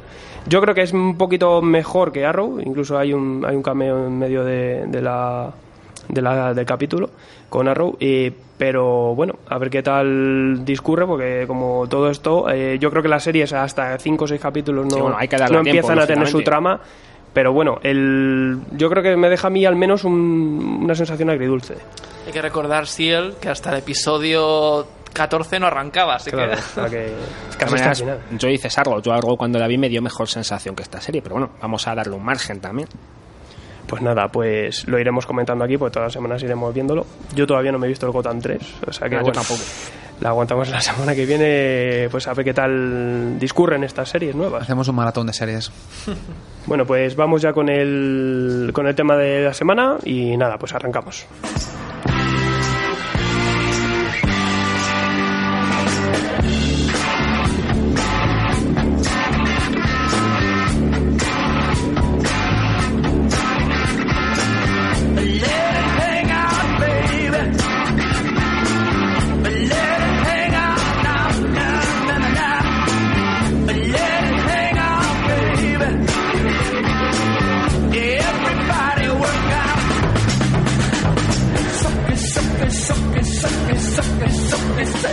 Bueno, y vamos pues con el tema de la, la saga que hemos elegido esta semana, que es All New X-Men, ¿no? X-Men. X-Men. En España- Aquí es la nueva patrulla X. Exacto. Bueno, ¿quién empieza? Edu. Bueno, pues antes de empezar vamos a hacer un poco lo que es el marco de la colección para que la gente se- sepa un poco cómo, cómo se encuentra situada. Esta serie surge justo después de los acontecimientos que, vamos, que ocurrieron en Vengadores contra X-Men. Bueno, ya en esa saga ya la patrulla X se encontraba dividida en dos bandos, el bando de Lovendo y el bando de Cíclope. Pues justo eh, tras los efectos devastadores de la Fuerza Fénix, la patrulla no solo queda más dividida, sino que incluso lo que era el grupo de Cíclope, el más radical ahora está fuera de la ley perseguido. Entonces, pues nada, eh, Cíclope, que tras haber intentado controlar sin éxito la Fuerza Fénix, ha cometido el mayor delito impensable que jamás pudiéramos pensar. Traidor. Ahí estamos. Eh, intentan ahora pues buscar mutantes, rescatarlos y operar un poco en la, legalidad, mientras que eso lo vendo pues con su nueva escuela de creo que se llama es la de Jean Grey, en vez de le, le cambia el nombre. Pues intentan ayudar a los mutantes, pero esta vez digamos desde, desde el lado bueno.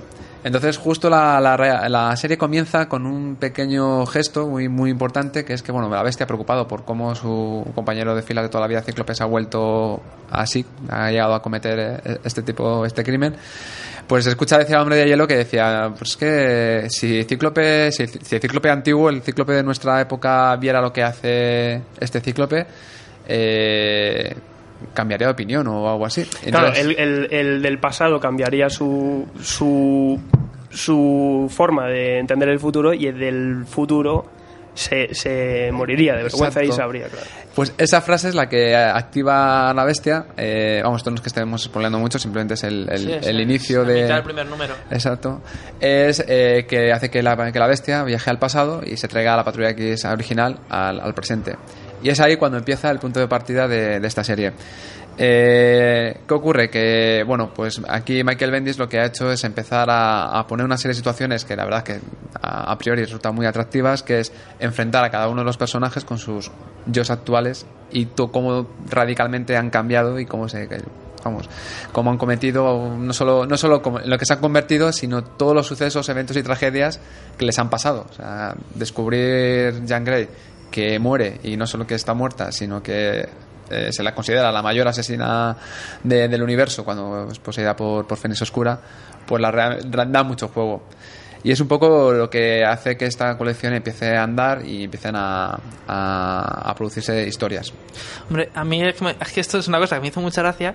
Que no os pareció el rollo este de que hace un comentario el hombre de hielo y se queda así pens- con cara de pensativo la bestia y, de repente la siguiente página es el pasado. Y aparece y dice, y sin haber explicado cómo viaja al pasado ni nada, dice, hola chicos, veniros para acá. Y Iván, ¿no os recordó esto un poquito a las historias de los años 70? Que todo, que eran de historias autoconclusivas, No. que todo era muy sencillo. O sea, de repente Claro, es que se pone a- a así mí con me ha su cara recordado a pensativa la- y dice, pues vale, pues me voy al pasado. A mí, ala". a mí me ha recordado la película de Días del Futuro Pasado también, que, que regresan al pasado porque sí, así Vamos a ver. rápido. Es que esta serie yo creo que hay que conocer un poquito lo que es la serie original de los X-Men para entender bien lo que, lo que busca Bendis en esta colección. ¿no? Yo creo que realmente lo que está haciendo es lo que ha comentado Eduardo, ¿no? es enfrentar al, al hombre X joven con el hombre X adulto y claro, se van a llevar las manos a la cabeza cuando vean lo que les ha pasado. Si te paras a pensar, eh, El ángel, por ejemplo, tiene una transformación muy grande. Lo de Jean Grey ya lo has comentado. O sea, Jean Grey es que muere dos veces. Claro. Hay un comentario muy Claro. gracioso que dice, tú sabes que están hablando Scott y Jen, y dice, qué putada saber que, es- que has muerto, y dice, y dice, no solo una muerto una vez, es muerto dos veces. Claro, pues luego lo que te cuento, ¿no? O sea, cuando tú eres joven, no te, no te imaginas de mayor, te crees que va a ser todo muy idílico. Y luego te encuentras que la realidad es otra. Eso es lo que le va a pasar a los hombres X. Entonces ahora la- el, el dilema que tienen es, ¿qué hacemos para cambiar, para que no nos pase lo que nos ha pasado? Ese es quizá el juego que tiene la serie. Que a mí sí me parece muy acertado. Los primeros números me parecen muy brillantes. Bien, eh, lo que sí que, por ejemplo, vamos a hablar un poco es el desar- el desarrollo de la colección. Hasta la fecha se han producido dos cosas argumentales, la verdad que bien llevados, yo creo que por Michael Bendis. El primero de ellos es la guerra del átomo, y sin, sin spoilear nada, simplemente diremos que es volver a utilizar el mismo recurso y esta vez si la bestia viajó al pasado para traer la- a la patrulla original, aquí lo que ocurre es que el guionista se trae una patrulla del futuro para decir lo, todo lo, feo que va a ocurrir si la patrulla original no vuelve a su tiempo. Está claro que bueno, un viaje temporal eh, implica cambios y entonces bueno, ese es el primer arco argumental que la verdad que eh, se, bueno, eh, se divide en to- en- dentro de las colecciones de, de X-Men que hay. O sea, para seguirla tenéis que también un poco reco- recuperar los, los números de eh, Imposible Patrulla X, X-Men, incluso Lovendo y la Patrulla X también están incluidos. Y bueno, como siempre Panini os da una guía, o sea que ahí no hay ningún problema. Eh, colofona este arco argumental, que es un poco espoliar, pero no hay, no hay más remedio, es que al final de este arco, la Patrulla cambio, X ¿no? Hay un, hay un cambio, cambio, la patrulla X hay un cambio en el que digamos que la patrulla X original eh, sigue todavía con nosotros en, en este presente. Y ya pasamos al siguiente arco argumental que justamente ha tenido cierto morbo porque ha sido un cruce con, con Guardianes de la Galaxia. Este es un nuevo arco argumental es el juicio a Jean Grey. Y pues obviamente ahí sí que vemos que Bendis ha hecho muy bien los deberes ha estado analizando muy bien lo que es la patrulla X original y no solo esa parte, sino lo más reciente en la cual el Imperio Siar decidió declarar eh, la guerra, por decirlo de alguna manera, a toda la familia Grey, dado que toda la familia Grey es presuntamente culpable de ser receptáculo de la Fuerza Fénix, pues al enterarse que hay una Jean Grey viva, eh, van a por ella y la secuestran, bueno, sí, la, la- la abducen, secuestran para juzgarla. No vamos a contar más de, de este arco argumental, pero es lo más importante que, que puede, que puede haber en, en esta colección. Si diremos de aquí que una de las cosas más importantes es que, eh, aunque digamos que es la manera de Bendis de mezclar todas sus colecciones, porque eh, actualmente el arco argumental tercero, que es el que está teniendo ahora mismo lugar en Estados Unidos, les hace viajar al, al universo Ultimate. Eh, en este, el momento más importante, quizá pasa un poco desapercibido, pero que es muy, muy importante, es que Cíclope conoce a su padre. Sabemos que Cíclope es huérfano y descubre que su padre está vivo. Esto ha propiciado en Estados Unidos que Cíclope tenga serie sí. independiente y da más juego a más amplía el, el número de, de Sí. colecciones de mutantes. Este, este cíclope que tiene es el cíclope de la patrulla X original o el, yo pensé que era el cíclope actual, el, el de No, 40 años. Es el joven, el Ah, joven. es el joven, mira, pues Pero el corsario, el corsario que ve ahí es el corsario de Ultimate. No, eh, perdón, eh, no, el Corsario es el Corsario de toda la vida. Pero estaba muerto. Que de- exacto, ahí es lo que están Que, diciendo algunos, que cómo es que de repente apareció el Corsario. Había Bueno, palmado. Pero como en el mundo de los cómics ya tendrán ¿Ves? ahí una, estamos, una historia que contar. ya estamos Uy, sí. Uy, ha palmado, no. Pues no, sí. de hecho lo comentan, creo que en el, en el cómic a mí no lo recuerdo, pero no sé si en el propio cómic o no sé si en, en las editoriales decían, se, se supone que Corsario está muerto. Está muerta, está, se supone Pero que bueno. estaba muerto. Igual se suponía que Starlot también estaba muerto Yo- y Vale, también. Leyendo la colección, creo que eh, al menos Bendis aquí pretende, creo que tiene un plan o, o tiene planes para la patrulla. Yo no sé si, cree- ¿dónde creéis que llega, que va a llegar este todo este? Hombre, hay un plan que yo, bueno, yo no estoy tan al día como vosotros, a lo mejor podéis solucionarme esta duda. En la batalla del átomo se deja una cosa, dice, "Nos- en nuestro futuro pasará una cosa horrible, no sé qué, pero en ningún momento en la batalla del átomo especifican qué es esa cosa tan horrible. ¿Es, ¿Eso se ha, se ha no. más o menos aclarado hasta ahora? O... Bueno, se despliegan ciertos elementos que quizá que se Quentin Quire se convierta en la fuerza Fénix del futuro y eso ya lo empiezan a un poco desgranar. Yo creo que lo que hace es un poco plantar una serie de argumentos que a lo mejor puede utilizar en el futuro, pero Claro. no son nada Es relevantes. que, es que en la Patrulla X lo de que en el futuro van a pasar cosas lo llevan diciendo De de, toda la de- vida. de toda la vida. Yo creo que Sí. va a volver Xavier. O sea, siempre hay un futuro en donde va por una catástrofe muy gorda que los centinelas van a arrasar con los mutantes. Eso es algo, pero eso es algo parece que lo que tienen es algo muy gordo, ¿eh? No, pero es que eso ha pasado siempre con la patrulla. o mi sea, opinión, mi opinión es que yo creo que la nueva Patrulla X es un poco el juguete preferido de Bendis y van a hacer unas historias que, bueno, se han relacionado con el universo Marvel, pero son un poco independientes. Comodín.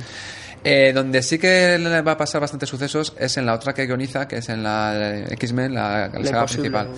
Y Sí. que está ahora mismo con pecado original, que es el testamento y voluntad de Charles Salvies, en la cual él ya ha anunciado que va a pasar bastantes gor- cosas gordas, pero que le va a pasar a la patrulla normal. Yo creo que la joven pues va a seguir, pues eso, teniendo aventuras, yendo de un lado, haciendo otro. Llevarlo al universo Ultimate es un poco mm, sacarle un poco de, Yo, de sinceramente, los sucesos. ¿sabes lo que pienso de la Patrulla X joven que tiene fecha de caducidad?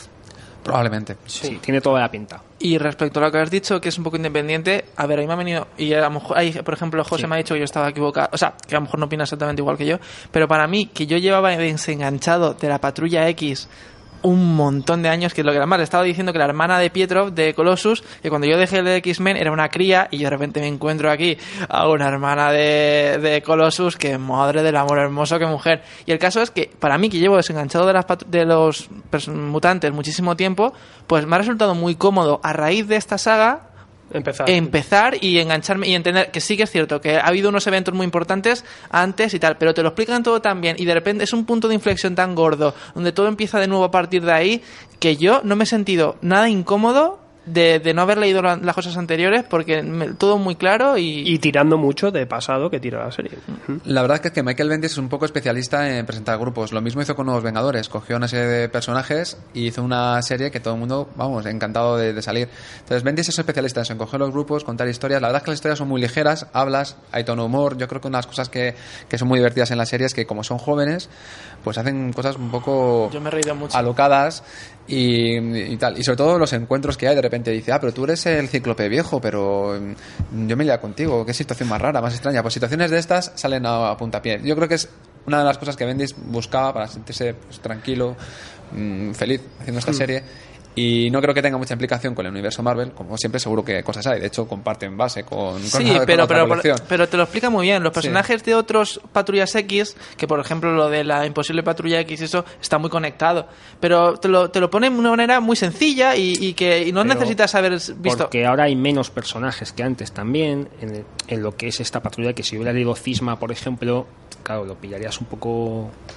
No para sé, mí, para mí no Cisma. Cisma es una serie muy importante para poder entender bien lo que pasa aquí. No, y, y la voy a leer, pero, pero Claro. no me ha resultado ahora mismo Ya, ya, muy pero- cómodo de leer. Sí, o sea, pero te lo puedes leer y Solo lo- quiero y te recomendar. Si tú quieres echar para atrás, puedes. No, echar pero yo quiero recomendar. Si no, es que me gustaría recomendárselo esto, porque sí. muchísima gente, a lo mejor la ha pasado como yo, que está desenganchado de los mutantes y que se meta a esto porque es súper sencillo y le va a hacer, le va a entrar ganas de leerse otras, pero y se lo va a entender todo sin ningún problema. Luego otra cosa que yo creo que también ha hecho que esta serie que entre muy bien a la gente, siempre hablamos casi de guion, pero esta me gustaría hablar un poco del dibujo, es que también eh, el Park Bendis Stuart y Imonen, eh, la verdad es que es muy muy muy bueno. El dibujo de Imonen es, Es brutal. Sí, Sí, sí. es muy sencillo, muy limpio, eh, dibuja muy bien. Él se encargó de la serie de Miedo Encarnado. eh, a mí me parece que es una pena que lo hayan considerado arma joven, el John Guns de, de Marvel, porque lo- yo creo que por méritos lo, lo merece. De hecho, las portadas son muy buenas. Saber a la patrulla X original con su nuevo traje. Y yo creo que parte del éxito de la colección es que entre la forma de dibujar de, de Imonen y, y el, y el guion de, de Bendis hace que las series que se, se devoren. O sea, cogen una grapa y. Lo que pasa es que Imonen no hace todos. Sí, Sí, exacto. bueno, Ese es el fallo para mí de la serie. Pues Es lo que ocurre, claro, si le hiciera Imonen- toda, entonces sería mejor. Y hay cómics que incluso las últimas cinco páginas de repente te cambian al dibujante y te quedas con... Sí, de, de hecho, pues esos problemas han hecho que ya oficialmente, eh, ahora mismo estamos en el número 18 español, que es el número 30 americano.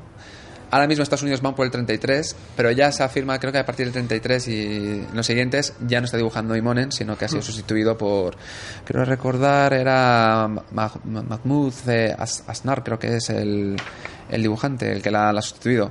En cualquier caso, la verdad que, bueno, Imonen lo hizo muy bien. Sí es cierto que en la última etapa se vio que estaba ya un poco cansado y ya el dibujo no...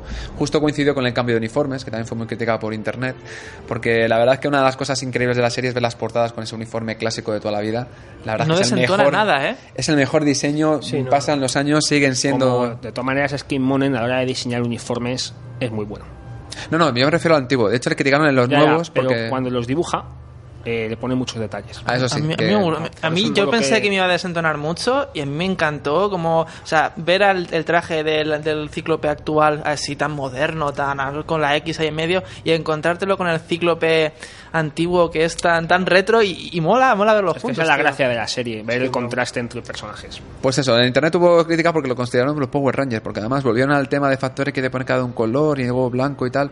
Pero bueno, anécdotas a, a un lado, yo creo que este par, eh, Inmonen Bendis, han hecho un- una colección Sí, muy, y, muy buena. y- y bien que las- el año pasado se le consideraba una de las series más, más serias, más importantes, así, más, más recomendables de, de todas las grapas que puede haber en Marvel, eh, yo creo que últimamente, la, al menos la crítica, le ha dado un bajón a la serie que yo no sé luego a dónde irá esto. Ha bajado un poquito. Ha bajado un Ha poquito. bajado un poquito. La gente se queja Porque mucho. yo creo que apuntaba al principio, apuntaba a una serie muy buena. Yo lo hubiera diseñado como una serie limitada. Yo también, yo creo porque, que se ha claro, alargado. Pero los primeros números, el nivel es altísimo, bajo mi punto de vista, es muy bueno. Pero luego ya cuando te empieza a meter la patrulla que es del futuro, cuando ya te me- se le va un poco ahí, quizá. De Pero- hecho, el evento con Guardianes de la Galaxia, realmente el que aparezca con Guardianes de la Galaxia es anecdótico, porque realmente no hacen nada. Lo más importante es que van a enfrentarse a los SEAR y que se encuentra Corsario como, que Cíclope como su padre, Corsario. Pero yo creo que el corte ha sido porque como también con hizo Guardianes, es algo inherente en Bendis, él mezcla sus condiciones y además aprovecha el filón, obviamente, de, la película para, para atraer a gente. Pero a vosotros nos dio la impresión un poco que hasta la batalla de Átomo como que tampoco no pasan demasiadas cosas importantes. No, porque- porque... lo de mística, lo de cíclope, pero todo es como muy... eh, Que no realmente, termina de... realmente yo creo que el planteamiento interesante de la serie es ver cómo reaccionan los, los personajes. A mí, habría, a mí me habría gustado un arco completo, bien formado, Claro, con su nudo, con yo su no, lo veo, yo no lo veo una serie de, de acción, sino más bien una serie de, de confrontamiento de personalidades. Ese es el fuerte de la serie, bajo para lo que, para lo que veo yo. Yo creo que tiene pensado cómo cerrarla y, y va a tener su, su estructura, pero bueno, por ahora mientras dure y aguante. Es que yo creo que Bendis en principio no tiene pensado hacer una historia, cerrarla y demás. Él simplemente se dedica a narrar los personajes, los juega con ellos, Y deja que- y deja que vaya. Como pasó en Nuevos Vengadores. En Nuevos Vengadores empezó muy muy alto y poco a poco fue bajando, pero bueno, se mantuvo durante Eso es bastante tiempo. inevitable. Bueno, ¿la recomendaríais? Sí, totalmente. Yo sí, además de decir que me- lo que decías del humor, yo me he reído un montón. Hay un momento que le tira el hombre de nieve una bola de, de nieve a Thor y dice, ahí va, si, son, si es de verdad es Thor. Y se le queda así mirando a Thor y dice, eres un pequeño gigante de hielo. Yo, te lo juro, o sea, cerré, o sea, cerré el cómic y me empecé a reír como nunca me había, como hacía muchísimo tiempo que no me reía en un cómic y no sé exactamente por qué, pero es que lleva un rollito así de humor la serie que, pero humor del bueno, no del tonto. Hombre, si hemos conseguido que a ti, Adrián, que eres muy muy DC, te guste la, la serie, entonces yo creo que es muy Sí, muy yo recomendable. a partir de- del evento de Infinito me estoy reenganchando así a... No, pero a- te estamos a reenganchando nosotros. Me estoy reenganchando Sí, vosotros coño, a Marvel, sí, cierto. Y además cada dos por tres os estoy preguntando, oye, ¿qué tal? Él, él no lo sabe, pero echamos una pastilla en el agua que le convierte en pro Marvelita. Tú vas Sí. a acabar leyendo el Capitán Pero la da Stan Lee, la Bueno, pues eh, los, los nuevos, eh, la nueva patrulla vino del pasado, pues nosotros nos vamos a su época.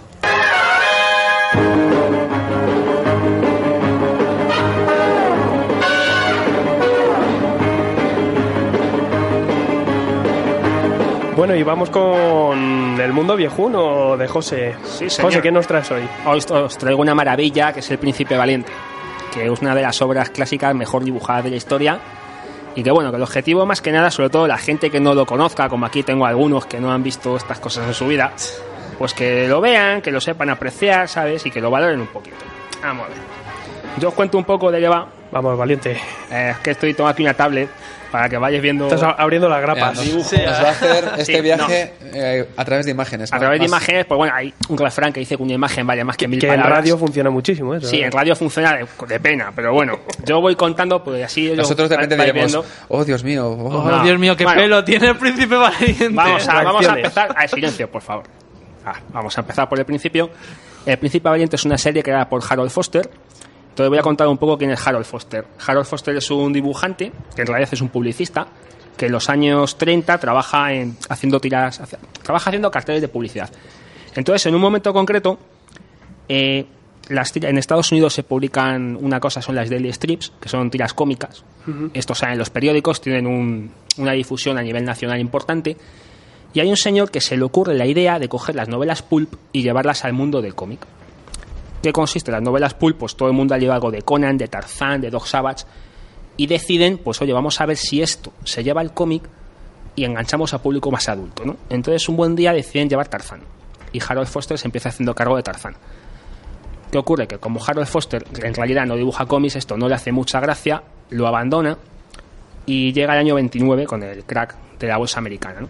Entonces en ese momento se queda sin trabajo, le llaman de nuevo para la para hacer cosas de estas y se genera una cosa muy importante que hay una agencia que se llama Campbell Edward en donde Foster es asociado que deciden hacer eh, integrar esta agencia en un syndicate que se llama King Future Syndicate. Entonces, esto es un, digamos, una distribución a nivel de Estados Unidos de todo el, de todo el país y a partir de aquí el cómic llega a todo el país. Pero claro, llega cómic que no es de humor, que es cómic realista. Si esto no se hubiera hecho así, seguramente a día de hoy este, Estados Unidos no tiene la industria de cómic que tiene. Foster empieza haciendo Tarzán, pero Tarzán lo hace durante 4 o 5 años, se aburre porque es un personaje muy limitado y decide hacer su serie propia. Entonces ya con la experiencia de haber hecho Tarzán y con el aprendizaje que ha tenido, porque es un señor que dibujar dibuja de cojones. O sea, tú estés viendo los dibujos son maravillosos. La verdad es que sí. Están chulos. No, no, es muy bueno. El nivel de detalle es muy, muy el muy nivel alto. de detalle es lo mejor que hay, pero bueno, también ahora os voy a explicar un poco a qué viene esto. Entonces, eh, El Príncipe Valiente se empieza publicando en el año 37. ¿Qué es El Príncipe Valiente? Bueno, pues es una saga, digamos, es una historia que combina aventuras con una saga familiar. Entonces, a ver. Ah, sí, bueno. Estamos viendo la, la sombra de ojo que tiene el Sí, Príncipe sí, es un poco así, un poco Galler, ¿no? Un poquito el príncipe. Sí, sí, es un... A ver, es que es antiguo. Es un valiente. Es un valiente. Bueno, entonces esto lo que, en, lo que nos narra es una historia de un personaje que se produce un... Es un tío que es el rey de Tule, entonces Tule es un país nórdico de la época, y le derrocan. Entonces él tiene que salir con su familia, tiene que huir, y entonces llega, llega a las costas de Britania. Entonces se instalan ahí en una zona de marismas y tal, y este rey derrocado tiene un hijo que es valiente, se llama Valiente, se llama así. Entonces en su- eh, la historia te empieza a contar cómo crece, cómo se las apaña él, pues se va, creciendo, te le muestra pescando, te le muestra haciendo cosas que son las que hace Harold Foster en, su vida real. Realmente aquí un, digamos, es un poco autobiográfico la infancia de, que te pinta del personaje con la infancia de- del dibujante. Entonces este chico, pues según crece, se va se va espabilando y un día decide hacerse caballero. Entonces se pilla un caballo y empieza a correr aventuras, conoce a un, un personaje de la tabla redonda que es Sir Gawain y a partir de aquí, pues, ¿qué vamos a encontrar? Vamos a encontrar una historia que está enmarcada en el siglo V, ¿vale? Se estáis descojonando eh, viendo los... Luego diremos algo Sí, respecto. Sí, pero perfecto, no, para eso lo he traído. Entonces, en el siglo V, realmente lo que nos va a combinar son dos cosas: hechos históricos con hechos fantásticos. Sobre todo, los hechos fantásticos aparecen mucho al principio y luego quizá empiezan a, a desaparecer. ¿Qué ocurre? Que realmente esta historia eh, se empieza a hacer en Estados Unidos, daros cuenta que la colección empieza en el año 37. Entonces, más o menos sobre el año 42 o por ahí, que llega la Segunda Guerra Mundial, ya la colección está desarrollada, es muy bonita, la gente le está gustando. Se publicaba una página por semana, venían en los periódicos, volaba mucho. Eh, claro, una semana haciendo dibujos, o sea, cada página, el autor invierte una semana en hacerla, pues el nivel de detalle, lógicamente, esta es una semana para hacer la página. Tienes tiempo para, para que sea, las cosas, digamos, que sean creativas y que estén bien hechas. Entonces, que en el momento que está la Segunda Guerra Mundial, pues hace una historia muy bonita, que es Undercrack. sí, la verdad es que ver, aquí los animales también tienen su importancia. Entonces, eh, ¿qué vemos aquí? Pues la saga de Undercrack, digamos, es en el año 452 tenemos la invasión de los hunos, en el año 454 vemos un general romano, se llama Ecio, que se lo cargan, luego sale la caída de Roma, entonces todos estos hechos históricos Foster te los va integrando. Lo que pasa es que se lleva un poco la pinza también porque Foster está mezclando estos elementos con otros que son un poco atemporales. Es decir, vamos a ver castillos góticos, vamos a ver barcos que no son de la época, vamos a ver vestimentas renacentistas, que bueno, que todo esto, si a eso le unes los mitos de Camelot, pues hombre, es un mejunje que no lo vamos a poner en plan riguroso, en plan, oye, es que aquí la historia, el tío, hombre, hemos dicho que no es un historiador, es un dibujante. Y bueno, lo que es muy importante, esta serie tiene dos características fundamentales que no las tiene ninguna otra serie, que el personaje del Príncipe Valiente a lo largo de los años envejece. Es decir, empieza siendo un niño, luego se casa, luego tiene hijos, los hijos crecen, él se hace mayor, el protagonismo de la historia va pasando del padre a uno de los hijos, le vas viendo claramente que tanto él como la mujer se van haciendo mayores, eso no lo vas a ver en, en ningún, sin ningún personaje de cómic. Y bueno, por deciros, no sé, podéis preguntar cosas, a ver. Yo, bueno, lo que te quería preguntar un poco, estamos viendo la verdad es que el nivel de dibujo de, que tiene es increíble. Muy bueno. Nos estábamos riendo porque eh, estamos viendo a ver el Príncipe Valiente con unas sombras de ojos. Sí, sí, sí. pero sí. es porque realmente yo creo que él está dibujando eh, los actores del cine de la época. Efectivamente. Es, Y- y- eh, pero eso, eso sí, el pelo, Sí. tío. Es que el peluquín Claro, este que no, me bueno, lleva a es ver, que, es que ese pelo, ese pelo en la época medieval era Sí, pero es el único que lo lleva, tío. O sea, estoy viendo aquí. Bueno, pues, sí, pelota, no, ya pelotazón. Y bueno, el nivel de detalle, lo que decías, es, es increíble. Estamos Es haciendo amplia, ampliación. Yo te quería preguntar si es muy exagerado decir que es uno de los mejores dibujantes de la historia. A nivel realista, es seguramente el mejor dibujante de la historia. Vamos a dejar al margen los dibujantes de superhéroes o un poco, sobre todo los dibujantes cómicos, pero a nivel realista sí. O sea, date cuenta una cosa, sí, eh, es que esta historia tiene, tiene dos trasfondos, ¿no? O sea, cuando tú narras un hecho histórico, tú puedes contar, por ejemplo, hay una batalla, o vamos a hacer con un barco, hacer un abordaje, pero es que en esta serie, lo que te está contando realmente, como son planchas, tú te puedes pasar cuatro o cinco planchas en donde te está explicando cómo es un barco. Entonces, el detalle del barco te lo está poniendo al milímetro. A lo mejor que está el príncipe valiente en un. Pues en el bosque que se ha quedado ahí solo y está con una herida. Entonces te va a explicar cómo se las apaña para cazar y para comer. La naturaleza es muy importante en esta serie. Foster es un amante de los animales y de la naturaleza. Hay dos aspectos que se ven muy bien. Que uno es cómo la naturaleza provee. Es decir, tú de un bosque puedes sacar comida, puedes sacar refugio, pero la naturaleza también castiga. Y eso también lo vemos. Aquí es muy frecuente que haya un malo, que es un cabrón con pintas, que de pronto sale corriendo, le pilla una luz de nieve y lo cargan. Esto lo vemos mucho en la serie. Es una serie que además, para ser de la época, tiene una cosa... Normalmente las series antiguas, cuando la ves ahora, puedes parecer que a lo mejor que están quizá sean muy simples en el sentido de que los malos son muy malos y los buenos son muy buenos, pero aquí no, aquí los malos no necesariamente son malos, simplemente tienen intereses encontrados a los del protagonista y el protagonista no te creas que es tan bueno. O sea, a día de hoy a mí me resultaría impensable, por ejemplo, ver una imagen en donde un protagonista de un TV le calza una hostia a la mujer. Y aquí lo ves. O sea, esto lo Claro, ves está en su contexto de la época. Claro, está en el contexto de que son medievales, entonces se comportan como personas de- del siglo V.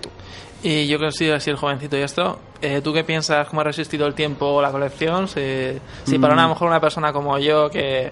Hombre, el dibujo hay que admitir que es atractivo, que está bastante, bastante guay. Se le nota en el color, sobre todo, la, la época, pero hay que admitir que para la gente que estuviera acostumbrada a leer cómics, o sea, que estuviera leyendo cómics en esta época, encontrarse con estos Es dibujos que- tendría que ser muy refrescante. Claro, es que en esa época realmente lo que había en comparación con otras colecciones de la época, mm, así haciendo memoria, joder, tú has visto el Batman de Bob Kane, por ejemplo, del año Sí. 39.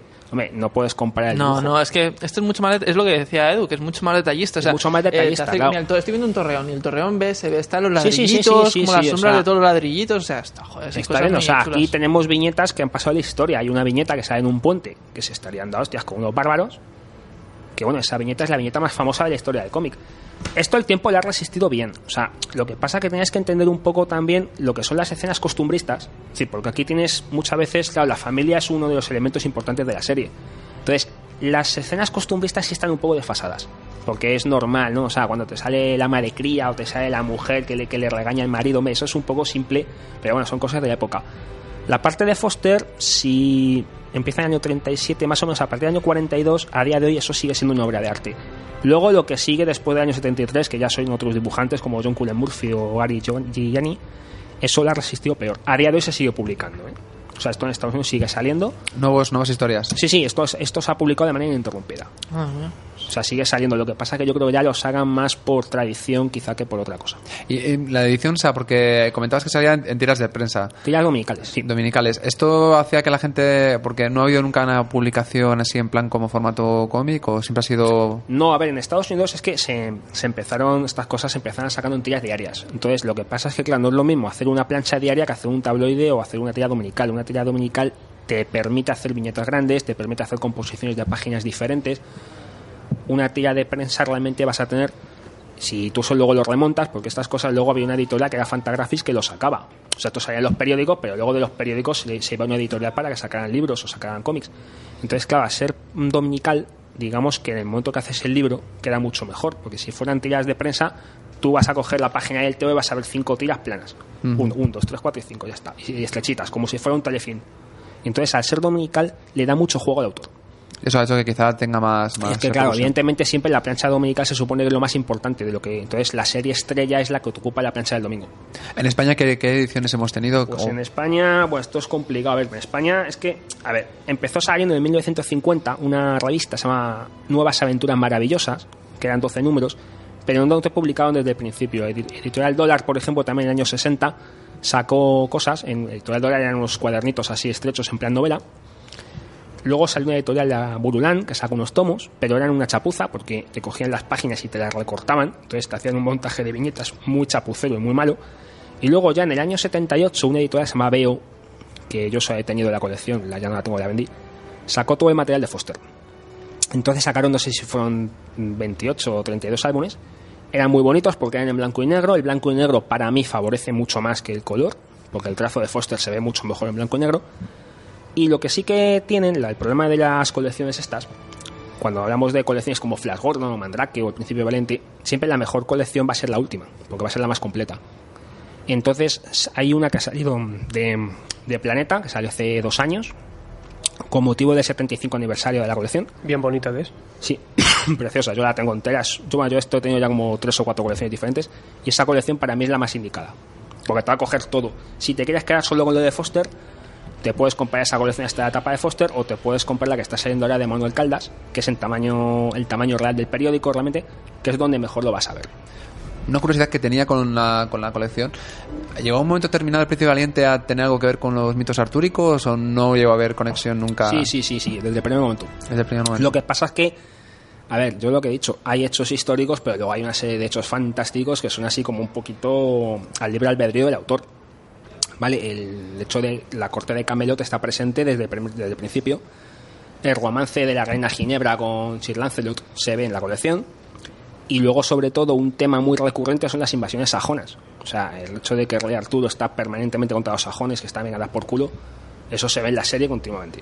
Entonces, eso es un, es un vehículo muy apropiado para dar historias. Después, con el paso de los años, ya al cabo de mucho, mucho tiempo, realmente todo eso ha desaparecido ya de la serie. Porque hay un momento que, bueno, que el rey Arturo ya se jubila, digamos, y entonces dejan al príncipe valiente a cargo de Camelo, que eso ya es un desfase, pero, pero bueno, eso ya te hablo de los años 80 más o menos. ¿Y qué otros dibujantes ha tenido la serie, aparte de este que me Pues, estás enseñando? mm, John Cullen Murphy, que fue el que sucedió a Foster, que la verdad es que en la comparación es muy injusta, vamos a ser claros, o sea, es muy difícil mm, continuar el trabajo de este señor. Valor hay que tener para continuar. No, hay que tener, era uno de los ayudantes, hay que tener mucho valor para. Esa es la viñeta que te he dicho antes. Y luego ha tenido uno que se llama mm, Gianni Giannini o algo así, es un italiano. Que bueno, hubo un dibujante que era Von Hogarth, que es el que hace Tarzán, que estuvo a puntito de hacerse cargo de la serie. Si se hubiera hecho cargo de la serie ese dibujante, la cosa habría cambiado. Pero bueno, yo creo que las cosas, mira, tienen su tiempo, todo tiene su momento y la etapa de Foster es sin- no se puede comparar con nada, ¿entiendes? Lo que pasa que, claro, si no hubiera tenido otros dibujantes nos estaríamos quejando porque se ha cortado la colección. Entonces, claro. Y aparte de Tarzán y el Príncipe Valiente, ¿qué otras colecciones? Foster? Ah, esas dos. Son las dos. Esas. Tiene alguna cosa suelta, como la canción de Bernadette, por ejemplo, unas tiras de prensa chiquititas, pero no date cuenta que Foster en principio no era dibujante. O sea, a Foster no le gustaba dibujar, te veo. Foster era publicista. Lo que pasa es que en principio hizo esto por necesidad y luego cuando ya llevaba un par de años dijo, oye, coño, que me está quedando una cosa chula. Y entonces fue cuando ya se aficionó. Al principio no tenía mucha intención. De hecho, Tarzán, el Tarzán de Foster, a Foster no te creas que era, que era algo de lo que estuviese muy orgulloso. Aparte que la época no, supongo que no es como ahora, ¿no? no la, profesión de... Hombre, es que entonces date cuenta que estaban saliendo del crack del 29. La Gran Depresión. la, la Gran Depresión, era una época muy complicada. Entonces, bueno, no, ahí no había una editorial, digamos que no, ahí tenías que irte a los periódicos y de los periódicos, en función de lo que te pagasen en los periódicos, tú tirabas para adelante. Esta serie sí tuvo éxito. Se vendió, hubo otras de la época muy buenas que desaparecieron, como Casi Ruggles, por ejemplo, o Lance. Bueno, yo sí recomendaría, el- además es que es una cosa, ahora tú te vas a cualquier portal de internet y puedes conseguir, porque la, colección de ediciones B, por ejemplo, ha bajado mucho de precio. Bueno, no te vas a comprar los 75 años de Principio Valiente, pero joder, sí te puedes comprar los años buenos, sobre todo la, yo recomendaría los 15-20 primeros años, que son los mejores. Yo la verdad es que con el Príncipe Valiente debo reconocer que est- estoy maldito, porque siempre he tenido muchas ganas de leerlo, pero nunca he tenido la oportunidad de hacerlo. Yo soy rolero y he estado, vamos, Ujú. he visto el juego de rol del Príncipe Hay, Valiente. hay merchandising al respecto, ¿eh? o sea, hay cosas. Y siendo además la fantasía medieval, que bueno, en fin, la, la Edad Media, algo que me interese y me gusta, me da mucha rabia no poder haber leído nunca El Príncipe Valiente. Pues yo, tío, yo te recomiendo que lo leas. También hay una serie de dibujos, bueno, esa no se la recomiendo. Esa la vi, Sí, pues pero- esa precisamente no la recomiendo. Cosas duras. Sí, no, bueno, pues eso- yo creo que queda de recomendación de la semana. Sí, Lo sí, pondremos esto. en Twitter. Yo, de verdad, si me está esta Adriana ahí mirando los dibujos. Sí, el dibujo, hombre, este El dibujo dibujo es muy Se ha quedado ya. Es que- el sí, la, el- la cara, tío, yo sigo diciendo. Pero porque el, imita, el imita, aspecto de la- imita- del protagonista. imita un poquito los personajes Tiene del coloretes, cine. tío, tiene claro, coloretes. claro, claro, imita Bueno, los pues personajes eh, del cine. hasta aquí el mundo viejuno. Muy bien. El mes que viene volvemos con una edición El nueva. mes que viene, pues con el de la antifaz. Ya que seguramente. estaremos Por ejemplo. Por ejemplo. Vamos con vuestros mensajes. Accediendo a las interceptaciones del SHIELD, el FBI y la CIA. Iniciando reconstrucción virtual de la escena del crimen.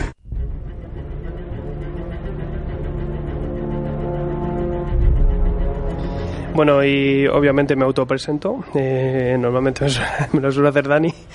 Vamos con los mensajes que me dejáis o nos dejáis por ahí, por Facebook, por Twitter, por todos lados.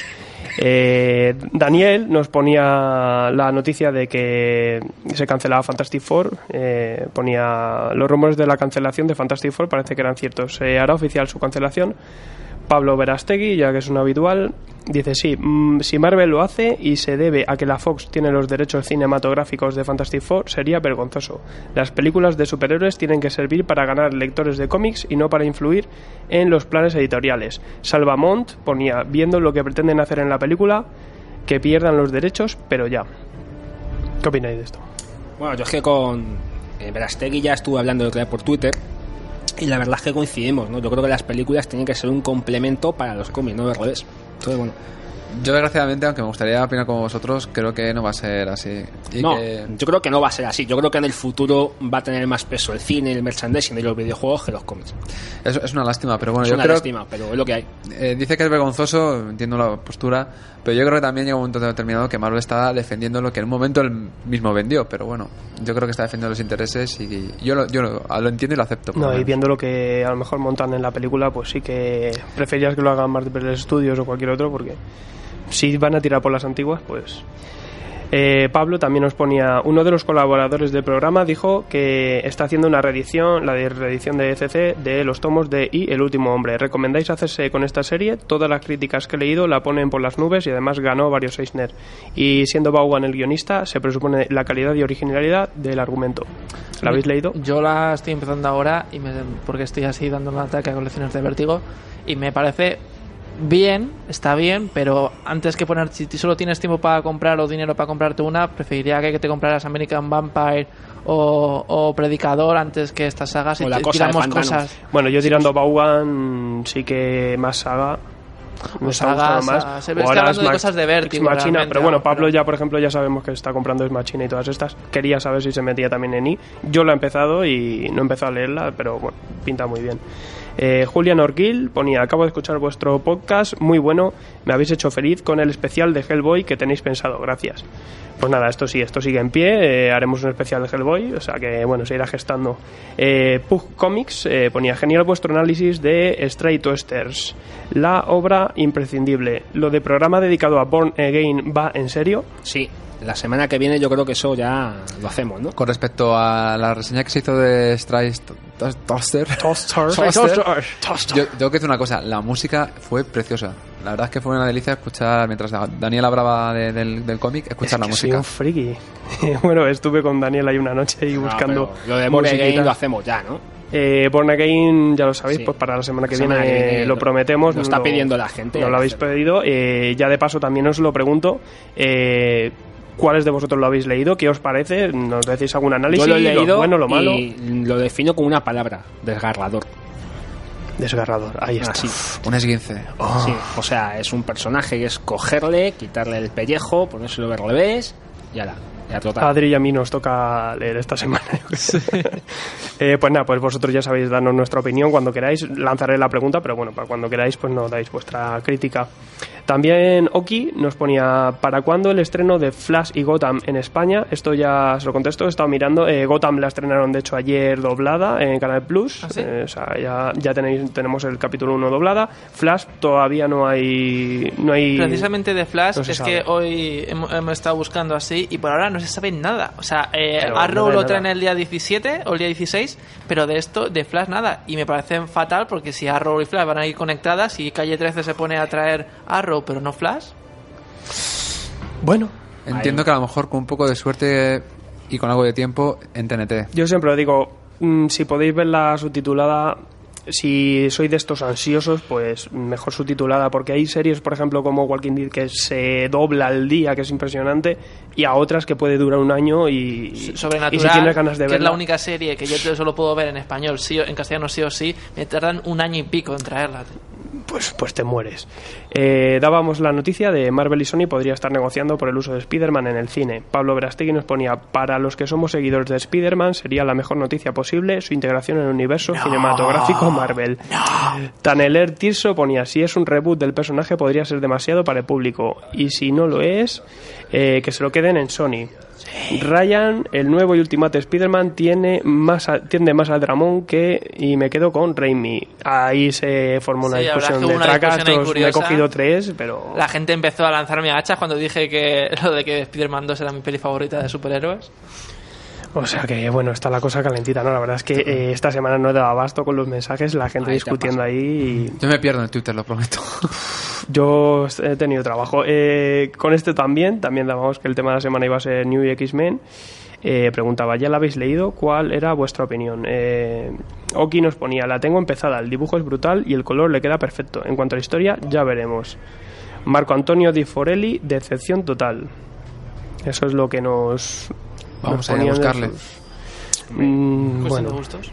Daniel Brun, que también, como no le tenemos aquí, pues ponemos su, su opinión, que nos la daba también. Dice: Torpe intento de traernos una serie adolescente como New Mutants, a la que rápido se le acabaron las ideas y la originalidad. Lástima, porque la cogí con muchas ganas y a los 8 o 9 números me decepcionó. Y ante todo, dejar claro que no sigo la moda anti-Bendis, pues muchas de sus obras me gustan. Mike Magn le respondía y ponía estoy de acuerdo y es uno de los culpables de que me reenganchara el universo Marvel. Carlos Zoom, la peli de los Vengatas no hubiera sido posible sin la etapa de Bendis. Él le puso la alfombra a Widom. Eh, Mike Mann ponía también Miller y los Ultimates tienen bastante que ver. Carlos Zoom, el tono y la, la caracterización más relajado y demitificador, menos grave, en mi opinión, es 100% Bendis. O sea, también discurso, Nakai. La gente yo creo que está también muy anti-Bendis, otros que me Es mola que es Bendis. eso, es que Bendis pero yo es creo que un poco estamos todos así, Morrison, ¿eh? me O gusta, sea- pero no me gusta. Yo, yo soy de los que, gracias a Bendis, me he reenganchado a Marvel. O sea que A mí yo me está pasando. Claro, pero soy un pro Bendis. Desde si, nuevo Vengadores, si no hubierais desenganchado, a lo mejor opináis otra cosa de Bendis. puede ser. Claro. Bendis que es un tuitero El Bendy pirao. de Ultimate Spider-Man mí me gustó muchísimo. Sí. Y es una cosa más, más antigua, quiero decir, del escritor. Yo daba la noticia, eh, los guionistas de Marvel no pueden crear nuevos personajes para X-Men, así lo plantaban. It's AB ponía, voy a morir, esto no puede estar pasando, es la pesadilla de todo fan de Marvel, por eso no quería que la vendieran. Pablo Verastegui ponía, indignante, primero Marvel se carga los Fantastic Four y ahora esto, otra consecuencia de que Marvel no tenga los derechos cinematográficos de los mutantes. Inadmisible intromisión del cine en la edición y publicación de cómics. Es que es, es inevitable. La, la verdad es que en su momento cuando Marvel lo vendió es porque estaba el pobre desesperado, estaba en bancarrota prácticamente. Y bueno, pues es un error que lo está pagando ahora bien caro. Por cierto, me gustaría comentar rápidamente que se me olvidó. A una cosa que me sorprendió mucho es que Marvel en el juego de Disney Infinity, que es de Disney y Marvel es de Disney, vamos, eh, metió a- al Spider-Man en el videojuego junto a los Vengadores cinematográficos. Fue una cosa que a lo mejor aquí, quien no le guste los videojuegos no lo sepa, pero por problemas de licencia sorprendió mucho. O sea, que a lo mejor eso es una pista de lo que hemos dicho antes de Spider-Man Mm. y los Vengadores. Sí, porque también hay, hay muchos líos ahí. Claro, porque es- pero o puede sea, ser, eran sí. los Vengadores de las películas, con las caras de los actores y eso, y metieron ahí Spider-Man entre ellos. Bueno, De hecho, es que el lío de Fox es bastante gordo, porque otros problemas que tienen son con Inhumanos, porque Inhumanos, al parecer, pertenece al universo 4F, con lo cual lo tiene arrendado Fox, es decir, Fox no, no podría soltarlo. Y eh, Marvel tiene muchas intenciones de sacar Inhumanos lo antes posible. Es para hacerse un lío, o sea, bueno. Eh, también poníamos que íbamos a hablar del capítulo número uno de Flash. Eh, Gaby nos... que ¿Qué tal? Eh, ¿Qué os parecía? Gaby nos ponía un gran piloto. Espero que la serie mantenga el tipo, pero por favor, que no haya tantos tríos amorosos como en Arrow. Bueno, en Arrow y en Smallville, todas series... Eso es inevitable. Bueno, pues con esto ya, ya hemos acabado. No tenemos más mensajes. Y eso que he tenido que hacer una criba un poco en discusiones ahí eternas. Eh, pues nada, ya sabéis que nos podéis dejar los mensajes en Tomos y Grapas, en Twitter, nos tenéis en Facebook también. En WordPress podéis mm, meteros en el blog, también escuchar los programas allí. En iVoox también. Y mandarnos un correo a tomosYgrapas.gmail.com. Pues nada, eh, ya para cerrar, últimas palabras, chicos. Pues nada, eh, hasta la semana que viene. Y bueno, eh, no hemos echado en falta a Daniel. No sé si es bueno o malo para él. Bueno, con, con los nuevos, la nueva patrulla nos hubiera metido un poquito de estopa, yo creo. Ahí hemos tenido algo de respiro. Y nada, chicos, pues lo mismo. Decir que la semana que viene voy a estrenarme con mi sección. Voy a hablar sobre los, el mundo, el universo de Alien en el cómic, para que la gente, pues si se ha leído algo, que lo comente. Y como digo siempre, yagernovela.wordpress.com, eh, que mola mucho. Pues nada, yo recomiendo menos cine, menos películas, menos videojuegos y más cosas de las de toda la vida, porque esto no puede ser. Más príncipe valiente. Es que no es posible. Bueno, pues nada, muchísimas gracias chicos. Eh, ya sabéis, la- el próximo programa intentaremos hablar de Born Again también, dejándonos vuestros comentarios. Y nada, muchísimas gracias por escucharnos. Hasta luego. Para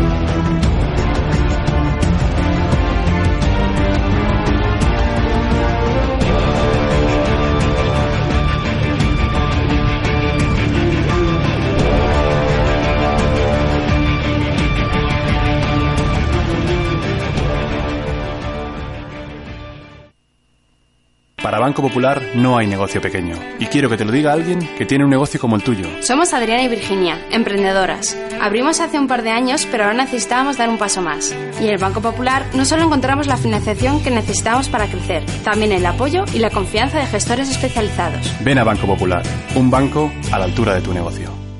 Tú no lo sabes, pero lo eres todo para mí. Por eso pienso esforzarme para que cuando me conozcas quieras quedarte a mi lado. Hazte ahora cliente de Bankia y disfruta de seis meses sin comisiones en tu cuenta, transferencias y tarjetas. Sin compromiso. Te estamos esperando. Tú decides cuándo. Bankia. Consulta condiciones en oficinas Bankia y en bankia.es.